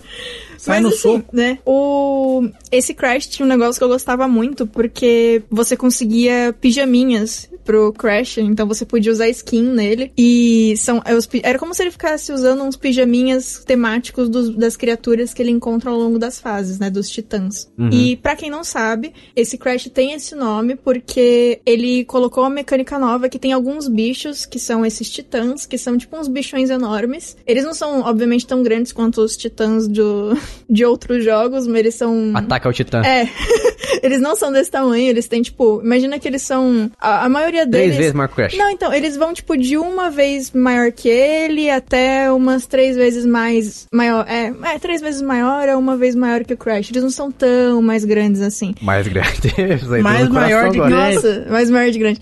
É, Isso aí deu no coração agora. Não, Mais tem, algum, ó, tem alguns que são do tamanho do Crash, na verdade, e tem alguns que são maiores que ele, que são três vezes maiores, é, realmente. Mas tem alguns que são do tamanho dele. E a ideia é que você bate neles, e aí eles ficam meio tontos, e você consegue jogar a máscara neles e usá-los. Tipo, você sobe no, nas costas do Titã e usa eles como se estivesse controlando eles. Então, tem alguns que lançam um raio longe, e aí você consegue acertar coisas que estão mais longe de você. Ou tem alguns que são que giram e batem com o- a cauda nos outros bichos. E aí tem esse sistema de ter esses titãs que são controláveis e os minions que não são. E É, mas vamos, ser sinceros aqui, vai. Esse jogo não é ruim exatamente. não, ele não é ruim. Mas ele não é Crash. Ele não é o Crash. Então, tipo, ele. Eu ainda considero ele o Crash, porque tem sim alguns elementos do, do Crash antigo, mas ele colocou mais algumas coisas. Tipo, esse negócio de você poder controlar e dar soco nos bichinhos. Mas eu ainda considero que ele é Crash, sim. Eu não sei se. Tipo, eu- é, provavelmente a maioria das pessoas não deve concordar muito com isso. Mas enfim, eu considero, então desculpa, gente. Eu ainda acho que ele é o Crash. E, e uma coisa também que, na verdade, que é uma das coisas mais legais, que eu, eu gosto muito de easter egg, né? Eu tenho esse fraco. As fases desse jogo, eles fazem referência a filmes. Então, tem, por exemplo, a primeira fase, se eu não me engano, é a New Hope. Que é a referência do A New Hope. Tem também o é, Minority Report, que é o Meu referência ao Minority Report. E tem o The Temple of Zoom, que é referência ao The Temple of Doom. Tem alguns outros, mas esses são os que eu acho mais legais, assim. E esse Mind Over Mutant aí, que é a sequência dele, é a mesma coisa, né? Mais ou menos. Esse eu não joguei tanto, eu gostava mais do Titans. Até porque, eu não lembro se o- a sequência tem isso, mas o- uma das coisas que eu mais gostava no, no caso do Crash of the Titans é que ele tinha multiplayer. Então. Ah, é verdade. Cara, era muito legal o fato de você poder, tipo, jogar Crash com alguém do seu lado e não ser um jogo de corrida. É, jogar o Crash que não era Crash, né? Mas tá. Tá, enfim, cada um tem a sua opinião, né, Jason? Tá, tá tudo bem. Era divertido porque é, você podia ter essa experiência, tipo, de jogar com seu amigo do seu lado, os dois sendo. Um era o Crash, o outro era, tipo, um Crash diferentinho.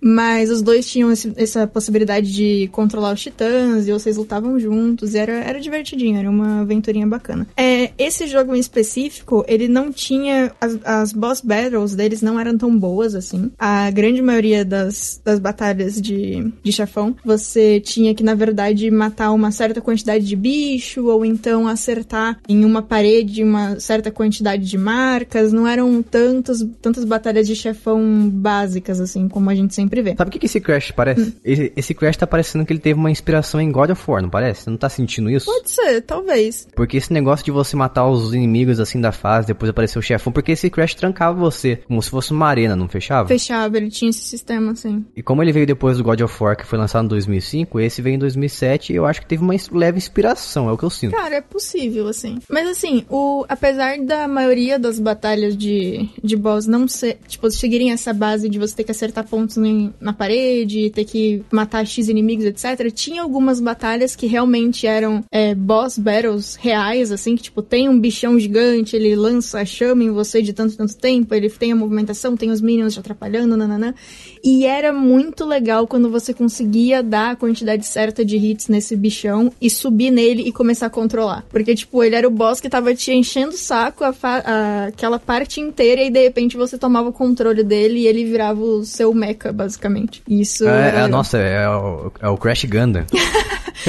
Mas, enfim, eu, eu sei que o, o jogo não é. As pessoas não gostam tanto por, por esse negócio que o Jason tá falando, de, tipo, entre aspas, não ser o Crash. Mas, cara, eu me diverti muito jogando. Os amigos que vinham aqui em casa também jogavam comigo, a gente ficava feliz. E é um jogo que eu gosto, assim. Então eu, eu ainda, ainda tenho ele no coração. Mesmo que as pessoas achem que ele não seja o Crash. Pra mim, ele é o Crash e ele merece também um pouco de, de consideração, tadinho. Aí, ouvinte, se você não conhece o Crash of the Titans e o Million of Mutant, você vai dar uma conferida lá e ver se quem tem razão, saber se esse Crash é bom ou não é, você vai lá e decide por si mesmo. Eu já decidi aqui, esse jogo aí não é Crash, não.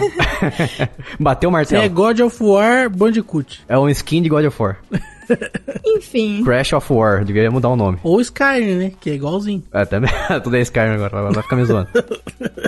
Eu acho que o ouvinte tem que decidir por ele mesmo e não ficar ouvindo o que vocês estão falando ou o que eu tô falando. E você tem que achar o que você acha do joguinho. Vai lá, ouvinte, vai lá. Joga lá no YouTube Station. É, não vai gastar seu dinheiro com isso aí não. Deixa eu comentar aqui de novo, eu já falei isso no outro podcast, eu não lembro se o Jason cortou ou não. Mas assim, lembrando que tem a sua opinião, se você gostar do joguinho pode gostar, se você odiar pode odiar, mas respeita quem gosta e quem não gosta, porque as pessoas têm o direito de achar o que elas querem. E tá valendo pra você também, Jason, isso que fica me enchendo o saco quando eu, não, quando eu gosto das coisas que você não gosta, tá? Eu respeito, só eu não concordo, eu não gosto. Palhaçada. Mas e o Crash Insane Trilogy, hein? O que eu mais acho legal aqui, o mais divertido. É o Crash melhorado, né? Não tem muito o que falar dele. Muita gente ficou decepcionada com ele porque ele veio pra PlayStation 4 na época, em 2017. Na verdade, eu não sei nem se essa foi a maior decepção. Eu sinto que a maior decepção, na verdade, foi eles fazerem um remake ao invés de dar um jogo novo. Porque o que o pessoal realmente queria era um jogo novo de Crash, né? É, pode até ser, mas eu, se você ver pelo, pelo menos se você levar em consideração a crítica de games, Assim, é. esse Crash teve um- notas altas e muita gente adora esse Crash Sim, sim. remake que a gente teve. Não. É, eu ia falar que. É, o que eu acho mais legal do, do fato deles terem feito essa trilogia, na verdade, é que Crash já era uma. é, já era uma franquia que tava no coração das pessoas pela nostalgia, mas eles provaram que a geração nova pode gostar também e que ele funciona nos consoles novos com melhorias e que continua sendo maravilhoso. E que os antigos ainda são bons, mas, tipo, que ele merece ainda ter espaço, sabe? Como é que é aquela palavra? Crash é transcendental, é assim que fala? Justo, justo. Transgeracional. Nem sei se existe, mas tá, Tá, tá incrível. aí a palavra Tá nova. tudo bem. Mas é exatamente isso que você falou. O Crash funciona muito bem até hoje, só precisava de um tapa, né? Dois tapa e lança. É. Yeah. E o fato de colocar a possibilidade de usar é, o analógico em tudo, né? Porque é. Ah, é. Nossa, o primeiro jogo, o primeiro jogo veio com, como eu falei, compatibilidade nativa com analógico. maravilhoso você poder usar o Bem, analógico. e, vo- e você percebe que o, o modelo do Crash 3D é o mesmo entre os três jogos da franquia. Uhum. Tem, tem até um DLC o primeiro jogo, que eu não lembro o nome agora, mas tem um DLC também. Mais conteúdo pra você jogar nesse remake. É, é- é realmente um, um remake, uma coletânea que vale muito a pena você adquirir. Sim, sim. E como eu falei, eu fiquei muito bravo quando ele lançou, porque ele lançou exclusivamente pra PlayStation 4. Não sei o porquê que fizeram isso. Em 2018, só depois de um ano, todo mundo já fechou o jogo, todo mundo falou, deu spoiler pra você do quão legal era o jogo. Depois ele saiu pra PC, Xbox One e finalmente também pra Nintendo Switch, que é a versão que eu tenho hoje, apesar de ser a mais. teve mais downgrade entre todas as versões, porque o Switch não é um hardware que se diga, nossa, que hardware, né? Mas. Vocês perceberam que todo podcast a gente tá falando mal do Switch em algum momento? não, é, a gente tá sendo realista. Mas, pô, é, é muito legal jogar o. poder jogar a coletânea do Crash no Switch. Eu tenho que admi- Por isso que eu comprei ele na versão do Switch, porque é divertido você poder levar pra qualquer lugar. Mas, meu, esse Crash Insane Trilogy aí, eu, pra mim, eu acho que é o melhor jogo de aventura e plataforma é, em 3D que existe nos últimos tempos, assim. As pessoas vão me xingar porque existe Mario também, mas eu sou mais time Crash do que Mario, gente. Não precisa ser- ter time, gente. Todos eles são bons. Eu sou do time, eu sou do time Crash, eu sou o torcedor do Eu Crash. sou do time que tá ganhando. Tá bom, eu não sou de time nenhum então, vai, eu sou É, jogo que eu gosto. Tem que jogar tudo. E se não gostar, não precisa jogar, tá tudo bem. Mas sobre o remake em si, como a gente falou aqui, ele, ele é o mesmo jogo que a gente tinha antigamente, um, dois ou três, só que com as mecânicas, a movimentação, tudo padronizado. Então você tem a mesma jogabilidade entre os três jogos. Só os poderes, obviamente, não vai ter no primeiro jogo. É, até porque, tipo, ia ter que rolar um level design a mais aí em tudo. E, tipo, É, nem. Ia ter que mudar pra se adaptar aos poderes, né, também. É, não precisa. Tudo bem. Mas se vocês tiverem chance de, ah, de experienciar o Crash aí, vai direto pro Crash Insane Trilogy, porque é a versão definitiva. Não tem. Nem precisa jogar os antigos. Só pela, pela nostalgia só, porque eles não envelheceram tão bem assim. Olha, justo, bem justo mesmo. Eu acho que realmente a pessoa pode ir direto pro Insane Trilogy e escolhe algum de corrida que vocês curtem também pra experimentar. E fica nesses aí. Tipo, se você quiser muito jogar os antigos, vai, mas eu acho que é, válido. É, diferente dos de aventura, o Crash Team Race do Play 1 ele envelheceu bem. É da hora verdade. jogar. Aí. É, o novo ele teve melhorias gráficas que, assim, é bonito pros olhos. Mas o jogo antigo é tão bom quanto. Pera, o novo você quis dizer o Tag ou o de 2019? Não, não, o remake. Ah, tá. E falando em remake aí, depois que a gente teve o Crash Insane Trilogy, as pessoas ficaram desesperadas porque pediram o Crash de corrida também. Depois, em 2019, a gente finalmente, como a gente falou agora, a gente teve o remake, remake, remaster do Crash Team Racing, chamado Nitro Fuels, que é o remake do jogo de 99. Foi feito maravilhosamente bem. Jogo porreta, dublagem, nota nossa, 11 de dublagem, cara. 10. sim. Maravilhê, maravilhê. Cara, eu acho que o Crash Team Racing Nitro Fuel de- em conjunto com o Crash Insane Trilogy, meu Deus, é, um- é uma dupla de jogos que... Eu não sei, não tem, não tem palavras pra esses dois jogos. É, inclusive, o fato deles serem tão bons assim é o que me deixa mais animada pro It's About Time. Porque, inclusive. Que é o 4, né? É, é. Agora eles deixaram como 4, provavelmente porque eles estão desconsiderando ah, os originais e estão começando a partir do 3 para as pessoas que chegaram não ficarem confusas, né? Porque se eles chegarem e lançarem a trilogia e aí de repente falarem que esse é o, é o Crash 9. 9, 10, não lembro qual que ele ia ser, ia ser uma confusãozinha, né? E aí não precisa de mais um Kingdom Hearts na nossa vida de, em questão de numeração, né, gente? Então faz sentido ser o 4 agora. Mas, inclusive, o nome dele é maravilhoso, né? Porque realmente tá na hora de ter um Crash novo. É, It's About Time, pra quem não conhece, quem não sabe o que, que significa, é estava na hora. Eu não sei se, o, se realmente foi pra fazer essa, Ah, esse trocadilho, foi, né? eu espero que seja. Deve ter sido, né? Porque é muito realmente isso.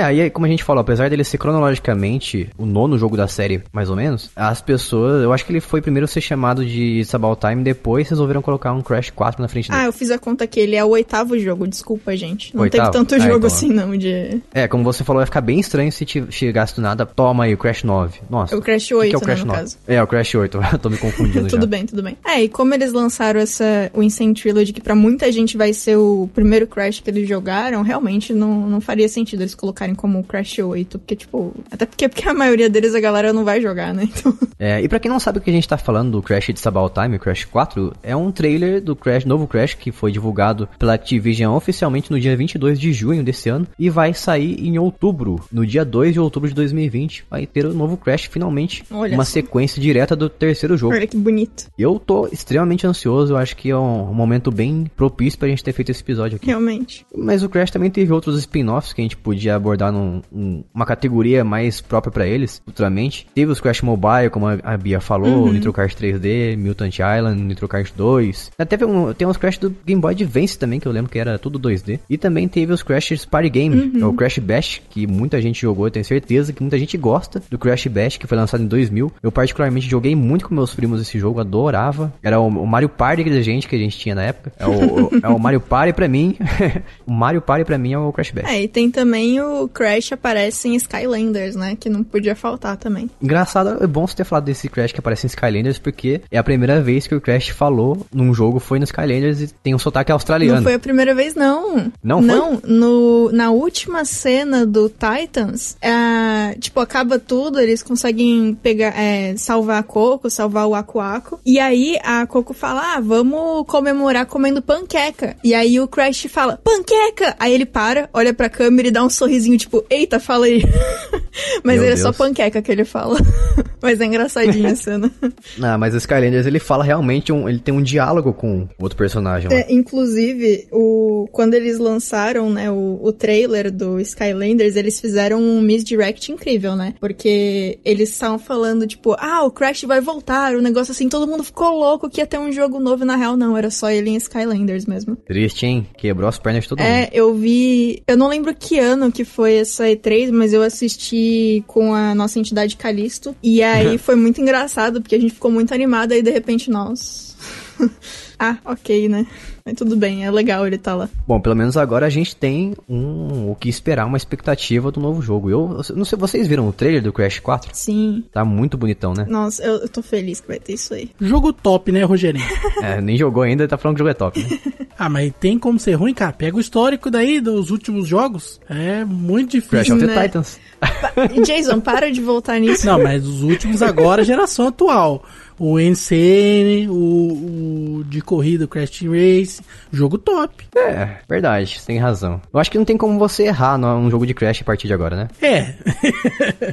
a gente espera isso, né? Ter como errar, tem, se os caras quiserem muito, acho que eles Sempre conseguem. tem, sempre tem. É, é verdade. Realmente, Lucas. Sempre dá pra errar. E vão ter várias mecânicas novas também, que eu vi que ele consegue ter uns trajes novos lá com poder diferente. Tá bem inovador esse Crash. Isso aí, gente. A gente falou de Crash. Falamos tudo? Falamos pouco? O que você acha aí, ouvinte? Se você acha que a gente matou pauta, você também pode entrar no nosso grupo do Telegram e jogar isso na nossa cara em t.me barra jogando casualmente. E entrar lá no nosso grupo do melhor mensageiro disponível na loja de aplicativos, que é o Telegram. Exato. E Lucas, mais uma vez, se a pessoa quiser nos apoiar financeiramente, como ela pode fazer? Se ela gostou desse episódio, ela achou que a gente trouxe bastante informação útil pra vida dela, que ela pode colocar no currículo. Agora ela é formada em Crash Bandicoot. Tem um certificado. Entendi, entendi. O que ela pode fazer pra nos prestigiar financeiramente? Ela pode acessar jogandocasualmente.com.br barra PicPay e ela será teletransportada para o mundo mágico de pagamentos com o smartphone, com o seu espertofone, porque agora você não usa mais um telefone burro burro, o seu telefone ele é inteligente. Utilize o seu espertofone de maneira inteligente com o PicPay fazendo pagamentos, inclusive recebendo cashback na hora de pagar boletos. O PicPay é maravilhoso e além disso é o aplicativo utilizado para apoiar o jogando casualmente. Se você quiser mover a mão invisível do mercado de modo a passar a mensagem de que este podcast deve continuar, você precisa então nos apoiar pelo PicPay. Novamente, jogandocasualmente.com.br barra PicPay. Isso aí. E se você acha que a gente não faz um bom trabalho, você pode entrar mais uma vez no nosso grupo do Telegram, t.me barra jogando casualmente, fala pra gente lá o porquê que você não gosta. O que você acha que a gente devia fazer para melhorar o nosso trabalho aqui na internet, nas internets, interwebs. E antes da gente terminar o programa, vamos deixar uma indicação, seguindo nossa tradição, que começou apenas alguns programas. Então não é uma tradição. Retiro o que eu disse. Ah, já tá virando já. já tá virando. E eu quero indicar essa semana um jogo que eu já joguei no Xbox One e agora estou jogando no Switch, que é um port que eu acho que valeu muito a pena, que é um jogo da 505 Games, 505 Games, que é o grande Journey to the Seventh Planet, que é como se fosse um No Man's Sky, só que eu diria que meio que Metroidvania, não sei se eu posso chamar ele assim, mas é um jogo que exige bastante backtracking e você tem bastante formas de fazer upgrades, conseguir equipamentos novos e ir progredindo no sua, na história do jogo. É um jogo bastante divertido, tem cerca de 6 horas mais ou menos para você fechar ele. E você jogar já sabendo como é que você passa as fases e tudo mais. E o mais legal é que você pode jogar ele inteirinho com um amigo. Vocês dois podem jogar em dupla e se ajudar, recuperando, pegando os recursos, fazendo novas armas, equipamentos. É um jogo bastante legal. Tá disponível no Game Pass também do console pro Xbox One. Então dá uma conferida lá que eu garanto que você, se você gosta de jogo Metroidvania, gosta de jogo meio espacial, com exploração, com crafting e tudo mais, vale a pena você dar uma olhada nesse jogo. É um jogo que eu não vi ele sendo muito noticiado por aí, mas vale cada segundo do seu tempo. E você, Lucas e Bia, vocês dois, ao mesmo tempo. de novo, ao mesmo tempo. É, eu cheguei com a indicação de um jogo de 2017. Na verdade, eu tenho duas indicações de 2017, que um deles eu não ia indicar, mas eu descobri que funciona no Remote Play da Steam, então vou falar também. Que é sempre bom, né? Oi, sim. Mas o, o que eu vim originalmente falar é um de 2017, que eu joguei quando saiu de graça na PSN, que é o What Remains of Edith Finch. E ele é um jogo narrativo e basicamente o menos que você souber da história, melhor dele. E assim, eu tinha jogado ele já, mas há, um, há uns dias atrás ele tava em promoção e aí um, o bug acabou pegando o jogo, então ele jogou de novo e eu pedi para assistir, porque eu não lembrava direito da história, eu queria rever. E ele realmente é um jogo muito bom, cara. A narrativa é maravilhosa e ele usa sistemas de mecânica diferente para explicar histórias diferentes dentro do gameplay. Então ele é bem bacana, eu recomendo bastante ele. Mas o que eu vou falar que funciona no Remote Play, funciona muito bem, é um jogo para jogar com os amiguinhos. Pode ser jogado de um, dois, três ou quatro jogadores, que chama Death Squared. Não sei se já jogaram. Ah, eu sei, já joguei. É que você é uns quadradinhos de laboratório. Isso, você é. Cada um é um quadradinho colorido, tem um quadradinho vermelho, um amarelo, um azul e um verde. Se você jogar de duas pessoas, cada um controla dois quadrados. Ou você, se eu não me engano, tem um, um modo que, cada, que, só tem dois quadrados no total mesmo, mas enfim. E se você jogar de três, uma pessoa vai controlar dois quadrados e as outras duas cada um controla um. Se for de quatro, fica certinho. E ele é de puzzle e, cara, ele é muito divertido. Eu tô jogando, eu joguei um, alguns dias seguidos, assim, com alguns amigos. A gente foi fazendo teste para ver se dava certo. Como é remote play, a internet tem que estar tá boa, tá? Não é com todas as pessoas que, tipo, a gente testou, por exemplo, com o bug transmitindo, não ficou tão bom quanto, quanto eu transmiti. Então, tipo, faz esse teste aí com seus amigos. Mas, cara, eu recomendo porque ele, as fases são rapidinhas e puzzle é sempre engraçado, né? Ainda mais quando você pode empurrar seu amigo da plataforma e ver ele explodir. Então, fica aqui a minha recomendação pro party game. Esse jogo ao mesmo tempo é competitivo e cooperativo Exato. também. Né? Exato. Não, e tem umas coisas assim, eles vão. Como é puzzle, eles podem fazer uma progressão bacana, né? Então, às vezes tem um laser que tá ligado no seu personagem. Se você errar o caminho, você explode seu amigo. Então, às vezes você pode fazer o que você quer só porque, né, sei lá, ele te empurrou na fase anterior. E aí é sempre engraçado, né? Então, fica aí a, a dica. E você, Lucas, vai indicar de novo Horizon Zero Dawn? Sempre bom. Eu vou indicar o um jogo chamado DX Ball 2. Eita, não foi Esse Horizon? jogo é um, um jogo antigo. Ele tem um remake que foi criado, tem na Steam pra baixar pro computador. Ele é um jogo baratinho e ele é muito legal. É um jogo de quebrar blocos. Ah, né? eu Aqueles gosto. tipo breakout. E ele é um jogo Hum. que ele tem muitos power-ups. Né? Ele já tinha na versão original e nessa versão em Full HD ele mantém esses power-ups. E é muito divertido. Eu joguei muito esse jogo quando era criança e de vez em quando eu ainda jogo ele no computador nesse remake Nossa. que tem na, na Steam. É muito bacaninha esse jogo, recomendo. A trilha sonora é muito legal e os barulhos são absolutamente satisfatórios. É muito maravilhoso e tem muitos power-ups poderosos. Tipo, você pode fazer a bola ficar pegando fogo e aí ela explode os blocos e aí você acaba destruindo mais de um bloco ao mesmo tempo. Você pode pegar um power-up que você fica com 10 bolinhas e aí sai bolinha para tudo quanto é lado. Tem power-up que a bolinha fica pequenininha, daí ela faz um barulhinho de borracha muito bacana. Esse jogo é muito legal, recomendo. Todo mundo tem que jogar isso aí pelo menos 5 minutinhos na vida para conhecer o grande clássico DX Ball 2. É isso aí. Nossa, eu fiquei feliz agora porque eu jogava esse jogo e eu não lembrava o nome dele. Agora eu vou pegar na Steam. É, eu, eu já falei esse jogo no, no podcast. Ah, mas eu não tinha pesquisado pra ver o vídeo até então. eu só fiz isso Eu, agora. jogava muito isso aí quando era criança. PC Gamer, em geral, conhece o DX Sim, 2. sim. Nossa, legal. Vou pegar na Steam. Não tinha, não sabia que tava lá. Isso aí, algum desses jogos que a gente comentou que a gente pode ter ou não também uma review dele em nosso site. Você pode acessar no nosso site para nos acompanhar os nossos textos que a gente está sempre publicando lá em jogandocasualmente.com.br. Basicamente todo dia a gente lança um texto novo dos jogos que estamos jogando e avaliando. Então acessa lá e nos deixe saber. Vamos ficando por aqui e até a próxima semana. Tchau. Falou, galera! Bate com o play. Uga, buga. Este podcast foi editado por mim, Jason Minhong. Edita eu, arroba gmail.com.